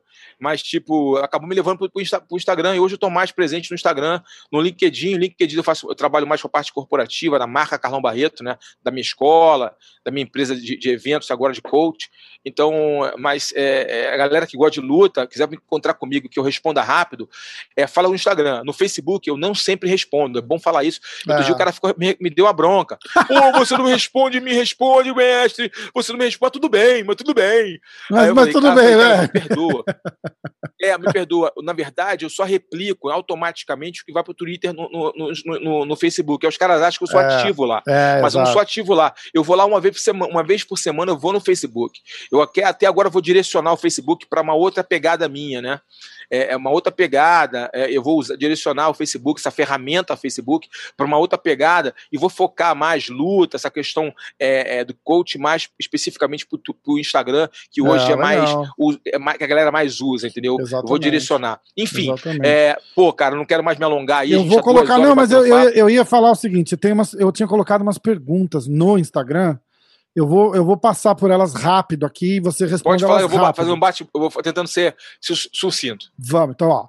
É. Qual foi o teu maior desafio no MMA? por incrível que pareça, não foi o Kevin Hanneman, tá? Foi o, o foi aquele o, foi o torneio, sem dúvida nenhuma, que eu lutei três lutas à noite, mas a, a luta mais difícil foi contra o Dan Bobs, que eu fui, eu, tava, eu, eu, eu finalizei ele semi-nocauteado, eu tava semi-nocauteado. Caraca. E com a costela quebrada, que eu caí do ringue na primeira luta, eu tava com a costela quebrada, semi-nocauteado, e eu consegui finalizá-lo, graças ao jiu-jitsu. O jiu-jitsu me salvou ali. Jiu-jitsu salvou minha vida. uh, Rafael Pinheiro, na luta do primeiro Jungle, na luta do primeiro Jungle, o que realmente aconteceu com o joelho do Carlão? É, é, na verdade, eu lutei o Jungle em, em duas oportunidades. Venci uhum. a primeira luta e quando eu fui lutar pelo título contra o Vladimir Machuchenko, o que aconteceu? Eu tive uma, um rompimento total do tendão patelar para lembrar essa lesão. O pessoal gosta de futebol. O Ronaldo Fenômeno teve essa lesão duas vezes, uma, uma parcial uma total. Lembra? O Ronaldo Fenômeno que saiu. Foi a mesma coisa. Dá, mesma lesão. ver a foto, tendão, a minha, minha, minha, é, a minha, a minha, a minha, meu quadríceps subiu, né? Minha patela rompeu o tendão. Quem estava do lado, Marcelo Alonso, né, que é um grande jornalista, sempre acompanhou ali de perto, um testemunho ocular é, da evolução do Vale Tudo MMA, o Marcelo Alonso. Ele estava do lado, ele falou: Carlão, eu ouvi o barulho do tendão arrebentando. Nossa. E aí eu implodi, né? Uma luta que tava ganhando, né? Se a galera lembra, eu quebrei o nariz do Matuchenko com chute. Eu tava, naquela época, eu tava treinando muito Muay Thai, né? Eu tava focado muito no Muay Thai. Eu treinei, lutei inclusive o K1 Brasil, eu lutei o K1 Brasil, tive a oportunidade de lutar o K1 né? É, é, foi, um, foi, um, resgate a minhas origens, digamos assim, é. porque eu voltei a treinar Muay Thai em grande nível, né? Com o mestre Paulo Nicolai, que viu isso em mim, eu treinei muito Muay Thai, eu tava muito focado, cara. Sabe por quê? Eu tava focado? Porque aquela luta ali era muito importante para mim. Se eu vencesse o Matuchenko, abriria uma porta para eu voltar pro UFC. E meu ah, sonho, entendi. quando eu planejei minha carreira, quando eu planejei minha carreira, era terminar no UFC. Entendi. A, a, a, eu, eu, planejava minha carreira, eu planejei. Quando uhum. eu falei assim, quando eu terminar minha carreira, eu vou terminar no UFC. O UFC vai ser minha. A minha última luta vai ser no, vai ser no octógono. eu vou tirar minha luva e colocar no meio, no meio, do, no meio do octógono. É essa, ah, é, isso, eu, eu, planejei isso, eu visualizei isso, mas infelizmente não ocorreu, porque essa lesão foi a pá de cal na minha carreira. É, putz. Ó, o Tomé tá perguntando aqui agora. Ah, esses três eu conheço, eles são três faixa preta, casca grossíssima que, que mandaram as mensagens aqui. Qual o motivo Valeu, de largar um o MMA? É, qual o motivo de largar o MMA no auge da carreira? Não, eu não estava no auge da carreira eu estava eu tava me redescobrindo. Eu vinha, eu, vinha, eu vinha muito desmotivado, tá? Porque eu fiquei um período sem lutar, eu fiquei sem luta durante o período e eu estava acostumado a lutar direto. Eu tinha vindo de lesão, eu vinha de sucessivas lesões. Eu tinha lutado lesionado algumas vezes, tomando corticoide direto para lutar. E eu falei que não ia tomar mais nenhuma química no corpo, eu ia hum. ficar limpo, no, limpo e ia lutar. E aí, com isso, as lesões demoraram para curar. E eu não conseguia treinar em alto rendimento, eu não conseguia treinar em alto nível, não conseguia treinar em alto nível, eu já não vinha bem. Quando eu, eu, o, o, mestre Paulo Nicolai me, me abraçou e falou assim: Carlão, eu vou te, eu vou te, te ressignificar, eu vou transformar você num lutador, num lutador de alto nível. Vem comigo. Eu acreditei na ideia dele, comecei a treinar Muay Thai todos os dias, lutei K1 para me preparar, lutei bem K1 para me preparar, lutei, é, é, eu treinava Muay Thai todo dia, fazia sparring, eu estava forte, estava treinando wrestling muito, muito forte com Jefferson Teixeira, eu estava muito bem, eu estava forte fisicamente, eu estava bem mentalmente, eu estava me redescobrindo. Aquele amor que eu tava, aquela chama que estava apagada em mim, estava se reacendendo. Então, essa luta com o Matutinha é uma luta muito importante. Então, eu não parei no eu não eu não estava no auge, eu estava buscando voltar ao auge. Entendi. Melhor colocando, viu? E aí Entendi. acontece, a lesão, cara, a lesão foi muito séria. E essa lesão é uma lesão extremamente difícil de você voltar ao nível. O Ronaldinho, não sei se você sabe, ele tinha o filé que dormia do lado dele na cama. E além disso, ele tinha motivador, um cara que ficava motivando ele, porque dá vontade de parar, porque dói muito, cara. Para você botar o arco da perna, é uma dor descomunal, você não tem ideia. Cara. O cara tem que manipular a tua perna para voltar o arco normal, voltar a flexibilidade normal, que ela fica travada a perna. Cara, é, é uma dor. E eu falei, cara, eu sentei, aí foi uma questão muito introspectiva minha, entendeu? Muito espiritual, tá? É, eu me voltei muito para Deus, sempre fui um cara religioso, assim, é, é, confiava em Deus. E ali eu, eu me, eu, Deus falou comigo comigo, né? Eu posso falar dessa forma com total propriedade, mesmo que você não acredite em Deus.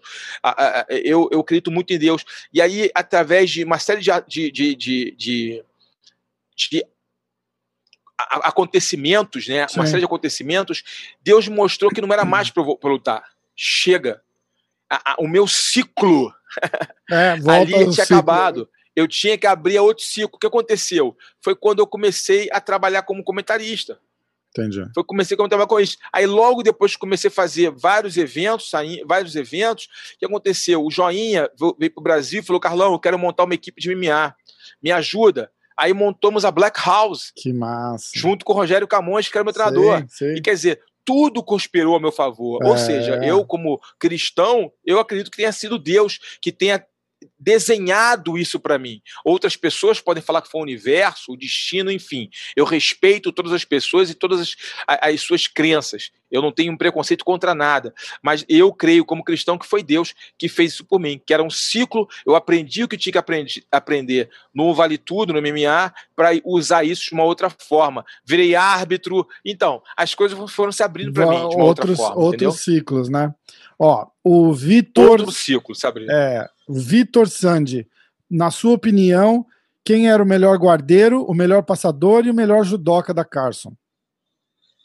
Melhor guardeiro. Uh, rapaz, uh, você quer arrumar confusão comigo? Olha lá, é complexo isso. O Carson, o Carson tá de jiu-jitsu, né? Tá bom? Não vou, não vou falar Carson Grace Team, que era vale tudo, não vou falar, isso, Carson, vou falar Carson Jiu-Jitsu. Assim, é, quem eu admirava, quem eu observava. É, guardeiro, tinham vários guardeiros de alta qualidade. Mas um cara que me impressionava pela agressividade dele fazendo guarda, que ele era muito agressivo fazendo guarda. O De La Riva era um fenômeno, muito técnico, flexível. O Bolão era um raspador nato. Que raspador! O Bolão talvez um, uma das melhores raspagens. O Cássio Cardoso eu não peguei tanto, mas o Cássio Cardoso era completo, talvez um dos melhores alunos do Cássio. Tinha um Libório que tinha uma guarda monstruosa, filha todo mundo, né? mas um cara que tinha muita habilidade de guarda, muita habilidade, um jogo muito fluido e de muito recurso era o Alan Góes.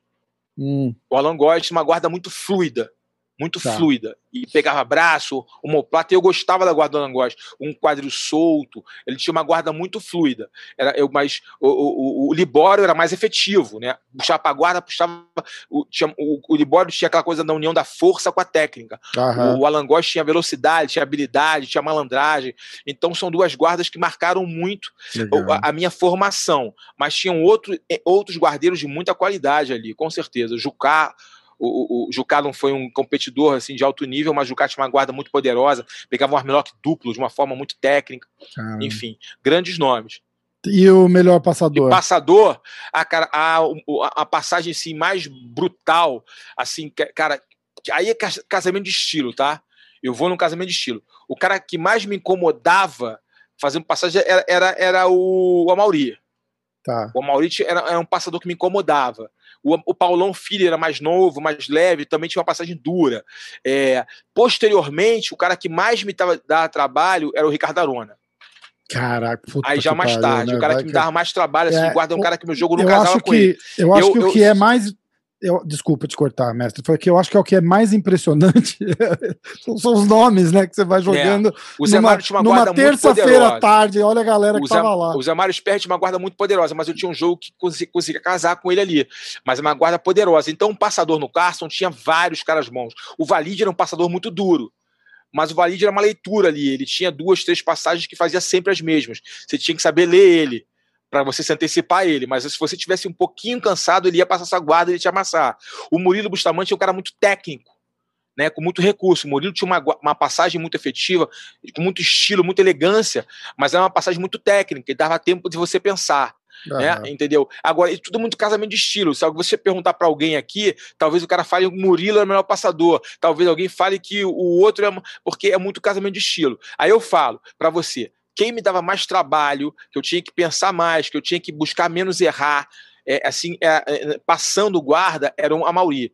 que ele tinha uma, um vigor físico muito grande, eu tinha que estar muito atento. Não que os outros não me davam trabalho, me davam, passavam minha guarda, me amassavam, mas a maioria era um caso assim de eu, eu tinha que estar atento ao jogo dele. É, pra, pra, e, e, e, posteriormente o Arona. O Arona era um cara Arona. que me dava muito trabalho, que me, me, me, me, deu muito trabalho e que me ajudou muito a evoluir é, no sem kimono de fazer uma guarda né? inteligente e ofensiva no sem kimono, o Arona. E, e guardeiro sem kimono, assim, o Minotauro tinha uma guarda muito efetiva, muito habilidosa, entendeu? E o Murilo tinha uma guarda muito inteligente. Mas o Murilo era um cara muito especial, cara. O Murilo, para mim, foi um dos maiores lutadores mais completos Nossa que existiram. Senhora, Murilo é tá, um dos mais completos. O Murilo é um cara, cara, moldado para MMA. Porque ele conseguia, ele conseguiu levar a técnica dele apurada. O Murilo tem uma técnica muito apurada e um jogo muito elegante. Ele conseguiu levar essa técnica dele pro Vale Tudo. Uhum. Entendeu? Então ele tem uma postura no boxe, uma postura de passador, postura de guarda, muito inteligente. A guarda que o Carson nos ensinou é uma guarda adaptada completamente para a defesa pessoal e posteriormente para o vale tudo. Por isso que poucos caras, se você é um estudioso, eu sei que você é um estudioso, e a galera que está assistindo esse programa é estudiosa, analisar a guarda dos alunos do Carson, aí eu falo Alan Góes, Murilo Bustamante, aí eu falo também os, os, os que vêm aí na, na sequência, como é, Minotauro e outros na sequência vocês vão ver que nossa guarda é diferente. Completamente. O Alan Góes... pouco, pouco, pouco apanhávamos por baixo. É, o Alan Góes falou. O Carson isso, né? tinha, uma guarda, tinha uma guarda especial, o Murilo, a gente tinha uma guarda especial, uma guarda diferente. Exato. O Zé Mário gostava de jogar mais por cima, mesmo quando jogava por baixo, ele, ele tinha uma guarda diferente que dava possibilidade para ele levantar ou possibilidade de não ser golpeado. Então o Carson tem uma assinatura na guarda dele, entendeu? E nós aprendemos isso. É, demais, demais. O Alan, o Alan Góes falou muito, muito disso. Ó, o John Silva, 93, tá perguntando por que, que você saiu do combate. Eu, eu, como a gente já falou disso, não, não precisamos responder é, de novo. Já, mas eu, queria, eu queria ler porque ele fala que ele, você é considerado por muitos e por ele o melhor comentarista que já teve no combate. Muito obrigado pela, pela, pela, pela, pelo elogio, muito obrigado. É, eu não sei se sou melhor, é, eu sei que eu faço isso com, muito, com muita paixão. Uma coisa eu aprendi: tudo que você entregar, você tem que entregar com excelência. Eu venho aqui, olha, eu, eu parei tudo, eu deixei de, eu, eu, duas horas, eu não quero que ninguém me incomode, porque eu tenho que me entregar para você com excelência. É, o, é o que eu devo a, a você pelo trabalho, é o que eu devo a você pelos fãs. Eu não posso vir aqui, é, sim, é, é, melhor não dar entrevista. Pô. Não, não dá liga, é, exatamente. Eu, não dá entrevista, bicho. Eu faço muito isso. O cara, às vezes, às vezes, o cara fala assim: ah, tô meio sem tempo, dá pra ser rapidinho. Eu falo, ah, então é. não, rapidinho não, não, não porque eu tenho que me, eu, Por que a gente adiou todas as vezes? Não dava. para eu me entregar com excelência. Eu, eu tinha um business para fazer depois. Hoje não, eu me programei, eu tinha a tarde toda para conversar com o Rafa, porque eu me programei, porque tudo que eu faço, eu faço com excelência. E, a, e, e o fato de eu ser um bom, um bom comentarista, que as pessoas falam, você tem que. Não é ficar aqui de, de falsa modéstia, de o falso humilde. É, é, eu sou humilde porque é, eu sei que nada sei, eu tenho que aprender. Eu, eu, sou um aprendiz eterno. Porém, eu sei que eu faço um bom trabalho. Porque Sim. eu estudo para fazer um bom trabalho. Eu não fico, é, ah, vou fazer um comentário, corro lá e vou fazer um comentário. Eu estudo o lutador, eu, eu analiso é, é, é, o jogo de um contra o outro. Eu não vejo nenhum comentário de ninguém para me influenciar. Eu só vou ver o comentário dos outros na, em cima da hora para fazer um paralelo. Eu, não, eu, eu, eu, eu, estudo a arbitragem, eu fui árbitro. Eu, e aí a renovação, é, eu vou lá, eu comprei o livro do menino que eu lancei no mundo da, da arbitragem, que é o Guilherme Bravo, que, na minha opinião, é o maior juiz de MMA do mundo. O Guilherme Bravo é um gênio, um moleque estudioso. Ele, ele, ele eu, eu, lancei ele, mas ele, ele, ele foi muito além de mim. Né? Ele é um juiz diferenciado, uma inteligência primorosa. O Guilherme Bravo fez um livro que é uma, é uma é um livro que todo mundo que gosta de MMA e quer aprender regra tem que comprar. Né, nas mãos do juiz, está em inglês, está em português. Ah, eu vou dar uma e, olhada, e, eu vou dar uma olhada. Cara, ele, ele, tem, ele tem uma visão de, de, de julgamento que eu tive que reestudar com ele, aprender com ele. Então, seja o que eu estou falando, eu estudo, cara. Eu não fico de pitaco. Aí me perguntam, Carlão, o que você acha da luta tal com luta tal? Eu vou estudar a luta. Eu vou estudar a luta, as probabilidades. Tanto que eu falei com o Dustin Poirier e o, e o, e o McGregor, eu falei, olha, o, o, eu, eu, sou fã do Poirier, mas tudo vai depender da questão mental. Se o McGregor, aquela derrota para o McGregor, ainda estiver martelando na mente do, do, do, do Dustin, ele vai perder. É. Só que ele conseguiu exorcizar aquele fantasma. Exato. E ficou, porque quando ele assimilou aqueles golpes iniciais do primeiro round, que ele perdeu o primeiro round. Puta, ele quase perdeu a luta. Quase perdeu round. a luta, mas você viu que ele conseguiu absorver é. e conseguiu voltar mais forte. E aí ele ouviu o corner, aí mostrou e mostrou que ele não estava tão emocional como outrora, que o Dustin é muito emocional, ele mudou a maneira de pensar, ele mudou o mindset, porque quando você ouve o corner e executa o que o corner está mandando, mostra QI de luta e que você está dentro do combate. Sim. E aí ele mostrou. E o McGregor, mais uma vez, aí é uma crítica construtiva de alguém que tentou construir algo. o, McGregor, o McGregor, ele tem mais um erro no jogo dele. Aquele, aquele jogo de que ele é um craque, na distância, do time, da movimentação, ele não inseriu elementos novos. Eu é, acho que o, o McGregor evoluiu, ele, né? ele, não evoluiu. Ele, ele, a, a, as pessoas já fizeram uma leitura dele. É, e ele tem um problema que ele, ele, ele fica naquele jogo e ele não consegue trazer uma carta nova para surpreender o adversário. E ele fica um cara que, se você conseguir controlar a distância com ele e entender o tempo para levar ele para grade e cansar ele, que ele cansa rápido nessa questão da grade, jogar por baixo, ele não fica confortável, é um lugar que ele não quer estar, fica claro que é um lugar que ele não quer estar, ele pode treinar com qualquer que for. Porque o jiu-jitsu, de solo, você sabe bem disso. E, e, e cara, para você entender o jiu-jitsu, você tem que gostar de ficar naquela situação. É, exatamente. Se você não gostar de ficar naquela situação, você nunca vai ficar bom de jiu-jitsu.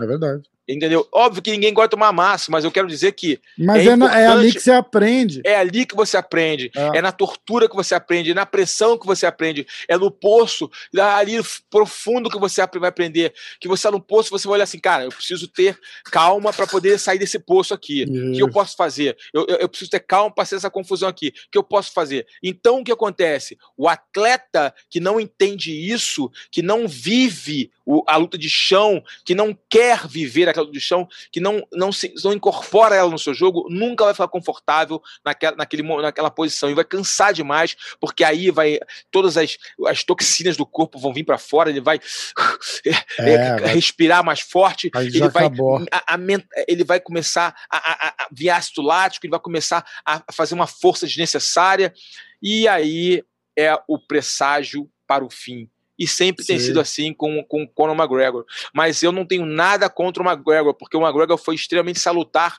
de uma forma geral para o esporte. Ele levou o nível, ele levou o nível das bolsas, ele trouxe visibilidade para o MMA, ele colocou o MMA em outro patamar. A gente não pode negar isso. A Ronda Rousey e o, e o Conor McGregor foram de suma importância para o crescimento do esporte concordo. nos últimos anos. Concordo. E acho o McGregor um grande lutador. É... Também eu gosto dele. Eu só acho que ele hoje apresenta limitações é, limitações técnicas. Faz sentido. Tá, tá se most... Os oponentes estão mostrando que ele tem limitações técnicas. É, é verdade, é verdade. Faz, faz todo sentido. Ele mesmo que meio que admitiu isso, né, na, na própria coletiva de imprensa, falou que bloquear, ele, le, ele levou os golpes, ele achou que estava bloqueando, porque de, demora uns dois minutinhos, três minutinhos para sentir a perna ali, né? Depois é. que entra o. Falou, a hora que eu percebi o que estava acontecendo, eu não conseguia adaptar e não conseguia me mexer mais. É, porque nunca treinou o tip, né? Porque a é... defesa técnica da posição, fazer alavanca com o pé e levar o. Ele não faz o tip. ele travava tipo, a perna no chão e aceitava chão, a porrada. Aí né? a pancada vinha toda para ele, a é... pressão vinha toda para ele. Pô, Imagina Exatamente. a pressão do chute ele travando no chão. Pode ter se machucado sério. Exatamente. Mas enfim, ah, seis, para ele serve como de, de suspensão. Aí, para ele serve como aprendizado. Vamos ver Exato. se ele vai aprender para a próxima. E o Dustin Poirier mostrou que aprendeu. Ele controlou as emoções, evoluiu como como lutador, né? Mas comprei a pimentinha dele aqui. E é boa, é boa, é boa. É, é boa, viu? É boa. É, é boa. um tempero deles aqui da, da, da Louisiana lá. É, e vai vender muito, porque o McGregor deu uma força para ele ainda, né? É, então, porra, o cara. Isso foi uma coisa que o cara fez que é sensacional. Não tô nem falando da doação. Só de ajudar no jabá ali da, da, da pimenta jabá, na cara. doação é, também que pô, ele deu, né? As pessoas exatamente. não sabem que ele deu 500 mil dólares, né? 500 mil dólares. 500 mil dólares para a fundação aí do, do, do Dustin. E não. além disso, fez, deu, pô, ajudou as vendas aí do, da pimentinha aí. É, pô, estava tava esgotado. Quando você tava, vier para cá, traz uma para mim. Vou levar, fechado. Ó, duas mais. Uma vai, eu vou deixar de gancho pro próximo, pro próximo episódio, tá? O Rafael Tepaut falou que foi teu aluno em BH. Ah, como ter seminário, acesso... né? Não aluno, foi seminário, né? Pode ser, é, falou, fui, fui aluno dele no IBMAC. IBM, ah, não, IBMEC foi. É, não, ele, é de, ele, é de, ele é de BH, desculpa. É, ele é de BH. IBMEC, é de BH. IBMEC é, um, é uma, uma escola de negócios que tem uhum. aqui no Rio de Janeiro, uma, uma, uma escola, hoje, hoje em dia é faculdade de negócio no Rio de Janeiro, e teve um curso de gestão esportiva, gestão ah. de para é, lutas, né? E eu, eu fui um dos professores, um dos, um dos, dos professores que ministraram aula nesse curso de gestão para lutas, né? Entendi. E aí ele foi meu aluno lá, realmente, então, foi um curso muito bacana, inclusive. Ele está perguntando e a gente não vai responder, a gente vai fazer a resposta na parte 2, porque tem tudo a ver com o que a gente estava falando. Como, como ter acesso a grandes organizações. Então a gente vai falar disso Fica no próximo, próximo parte com é, MMA amador, gestão de negócios, a parte de patrocínio que você falou que queria falar. A gente vai sentar e vai, vai recombinar um e vai fazer uma, uma parada só dessa. E a última, eu queria um pitaco seu para a luta do Durinho da, da semana agora. É, a gente está gravando uma semana antes, mas eu vou botar esse, esse episódio na semana do, do Durinho. Então, do Durinho. quem estiver ouvindo, o Durinho vai lutar sábado. Gilbert Burns, Durinho. É, vamos lá, é uma luta bem interessante. Né? O Camaro é um lutador muito vigoroso, tem, tem um domínio da luta olímpica, é um cara perigoso, contra-golpeia bem, se movimenta bem, é um cara muito forte fisicamente, né? É, tá motivado, né? A questão do cinturão para ele é muito importante, não só por trazer um cinturão para a África, né? Aquela coisa é. da, da, África. Tem outro ponto também que ele está conseguindo ter é, uma. O campeão sabe que o campeão tem um tratamento diferenciado, né? Campeão ele tem um tratamento diferenciado, é incrível, né? Quem, quem conhece, que já viveu os bastidores do UFC sabe como campeão tem um tratamento diferenciado. E ele está vivendo uma, um, um conto de fadas, né? Para ele. É, o Durinho é um, é um, é lutador que mais, assim, na minha opinião, mais tem evoluído. Pelo menos não talvez o mais não, os top 5 de evolução, ele está entre os cinco que mais evoluíram nos últimos anos. Mais aprendendo com os erros, mais vem evoluindo todos os fundamentos da luta. Aí eu falo a questão técnica, a questão física e a questão psicológica e o meio, que é o QI de luta, que é a questão estratégica. Eu divido uhum. sempre assim, tá? Nos Sim. meus estudos eu, eu falo a questão técnica, a questão física, a questão mental, o mental game, e o meio, o miolo, que é a estratégia. Isso compõe uma preparação perfeita, o lutador perfeito, né, que faz a preparação perfeita. A maioria esquece alguns desses pontos. A maioria, até hoje mesmo, no nível que está, muitos esquecem. A questão mental tem de suma importância, a estratégia também, e alguns esquecem ainda. O que acontece? É uma luta onde o Durinho é, tem uma grande vantagem. Eu vou explicar qual é. Eles treinaram muitas vezes juntos. Muitas vezes treinaram juntos. É. E o Durinho, sempre numa situação de se sparring do Camaro. De estar tá ali treinando com ele e o Camaro um passo à frente, o Camaro um passo à frente, por questões de posicionamento. Sim. Né? E aí o Durinho é um cara que está não sei, cara, mas eu tô achando que o Durinho, pela forma dele levar essa luta, uma forma meio que focada, porém descontraída, dando umas alfinetadas, colocando alguma, alguns grilos na cabeça do Camaro, talvez o Durinho, se se comportar com inteligência e estratégia na luta, ele consiga entrar no psicológico do Camaro e é. fazer o Camaro fazer uma luta de retaguarda, o Camaro fazer uma luta defensiva, com medo de errar. Porque o cinturão tem um problema, Rafa. O problema eu chamo o cinturão de precioso, dos seus anéis. o, os caras, quando botam esse cinturão, botam esse anel, eles ficam tão vidrados naquilo, com medo de perder, que às vezes, em muitos campeões, e nós vimos isso em vários campeões, Sim. o medo de perder é maior que a vontade de vencer. É verdade. E eu não sei aí é um pitaco, tá? É um pitaco pelas entrevistas dos dois, pelo pouco que eu tô vendo do treinamento dos dois que o Durinho, os, ambos estão muito bem treinados. O, o Durinho vem com aquela vontade, aquele desejo de arrancar o ouro dele, porque é minha vez. É. E o outro vem naquela coisa, não quero deixar. E talvez esse não quero deixar implique numa luta em que o Camaro fique muito no contragolpe e na retaguarda, fazendo um jogo de evasão, tentando pegar o Durinho no tempo de entrada, golpear, derrubar no tempo certo. E isso pode fazer o Durinho ter volume de luta. Sim. Porque o Durinho soca, o Durinho chuta, o Durinho tem chão por baixo. Isso pode fazer o Durinho ter volume de luta. E volume pontua. E a pontuação pode levar o Durinho ao êxito e ao cinturão. Se nós fizermos uma análise fria, o Camaro, por ser o campeão, ele entra com favoritismo. É óbvio, ele é o campeão, ele é o dono da cinta, ele é o dono da casa. Mas o desafiante tem grandes chances de tomar o cinturão dele. Não estou fazendo Brasil é, é, é, patriotada, porque quem sabe, quem, quem, me conhece, sabe que eu sou extremamente imparcial, cara. Sim. Às vezes já, alguns lutadores já ficaram tristes comigo pela minha imparcialidade. Né? Eu não, não que não quer dizer velho. que você não. Ah, ah, então, não, não, eu, eu, ia falar eu agora. Torço, eu torço como amigo. Uhum. Eu torço como fã. Mas como quando eu estou fazendo uma análise, seja informalmente ou Exato. formalmente, eu sou imparcial. O Camaro é o favorito porque o Camaro é o campeão. E ele tem um jogo de defesa de queda muito poderoso. Vai ser difícil o Durinho derrubá-lo. Porém, a parte de kickboxing do Durinho deu um salto. O Henry Ruft colocou o Durinho no nível muito alto de aquele, trocação. O Henry Ruft é sensacional. O que ele faz e, ali. E é... ele é um ótimo estrategista e conhece o jogo do Usman. É. Entendeu? Então, o que acontece? É, eu vejo o Durinho com grandes chances de vencer. O percentual de favoritismo do Usman é pequeno, é muito pequeno, por ele ser o campeão. E eu sempre dou um certo favoritismo por campeão, porque ele, de certa forma, ele pode fazer uma luta estratégica que não o coloque em risco. E isso tenda para ele, mesmo que dê empate, ele mantém é, o cinturão. É. Então o Durinho vai ter que agredir mais. E quando você agride mais, você se expõe. Porém, eu acho que o, o Camaro, nessa questão de retaguarda, de estratégia, de se defender, ele pode abrir uma brecha para o Durinho aplicar volume nele, colocar combinações, fazer ele jogar, fazer ele andar, fazer ele se movimentar e obrigá-lo a, a, vir para cima. E nisso o é Durinho verdade. pode ganhar o confronto. Eu até eu vejo uma vitória do Durinho por decisão. Ah, é, eu vejo uma vitória do Durinho por decisão, eu vejo uma vitória dura por decisão. Se alguém, agora eu falo, se alguém nocautear, provavelmente vai ser o Camaro. Entendi.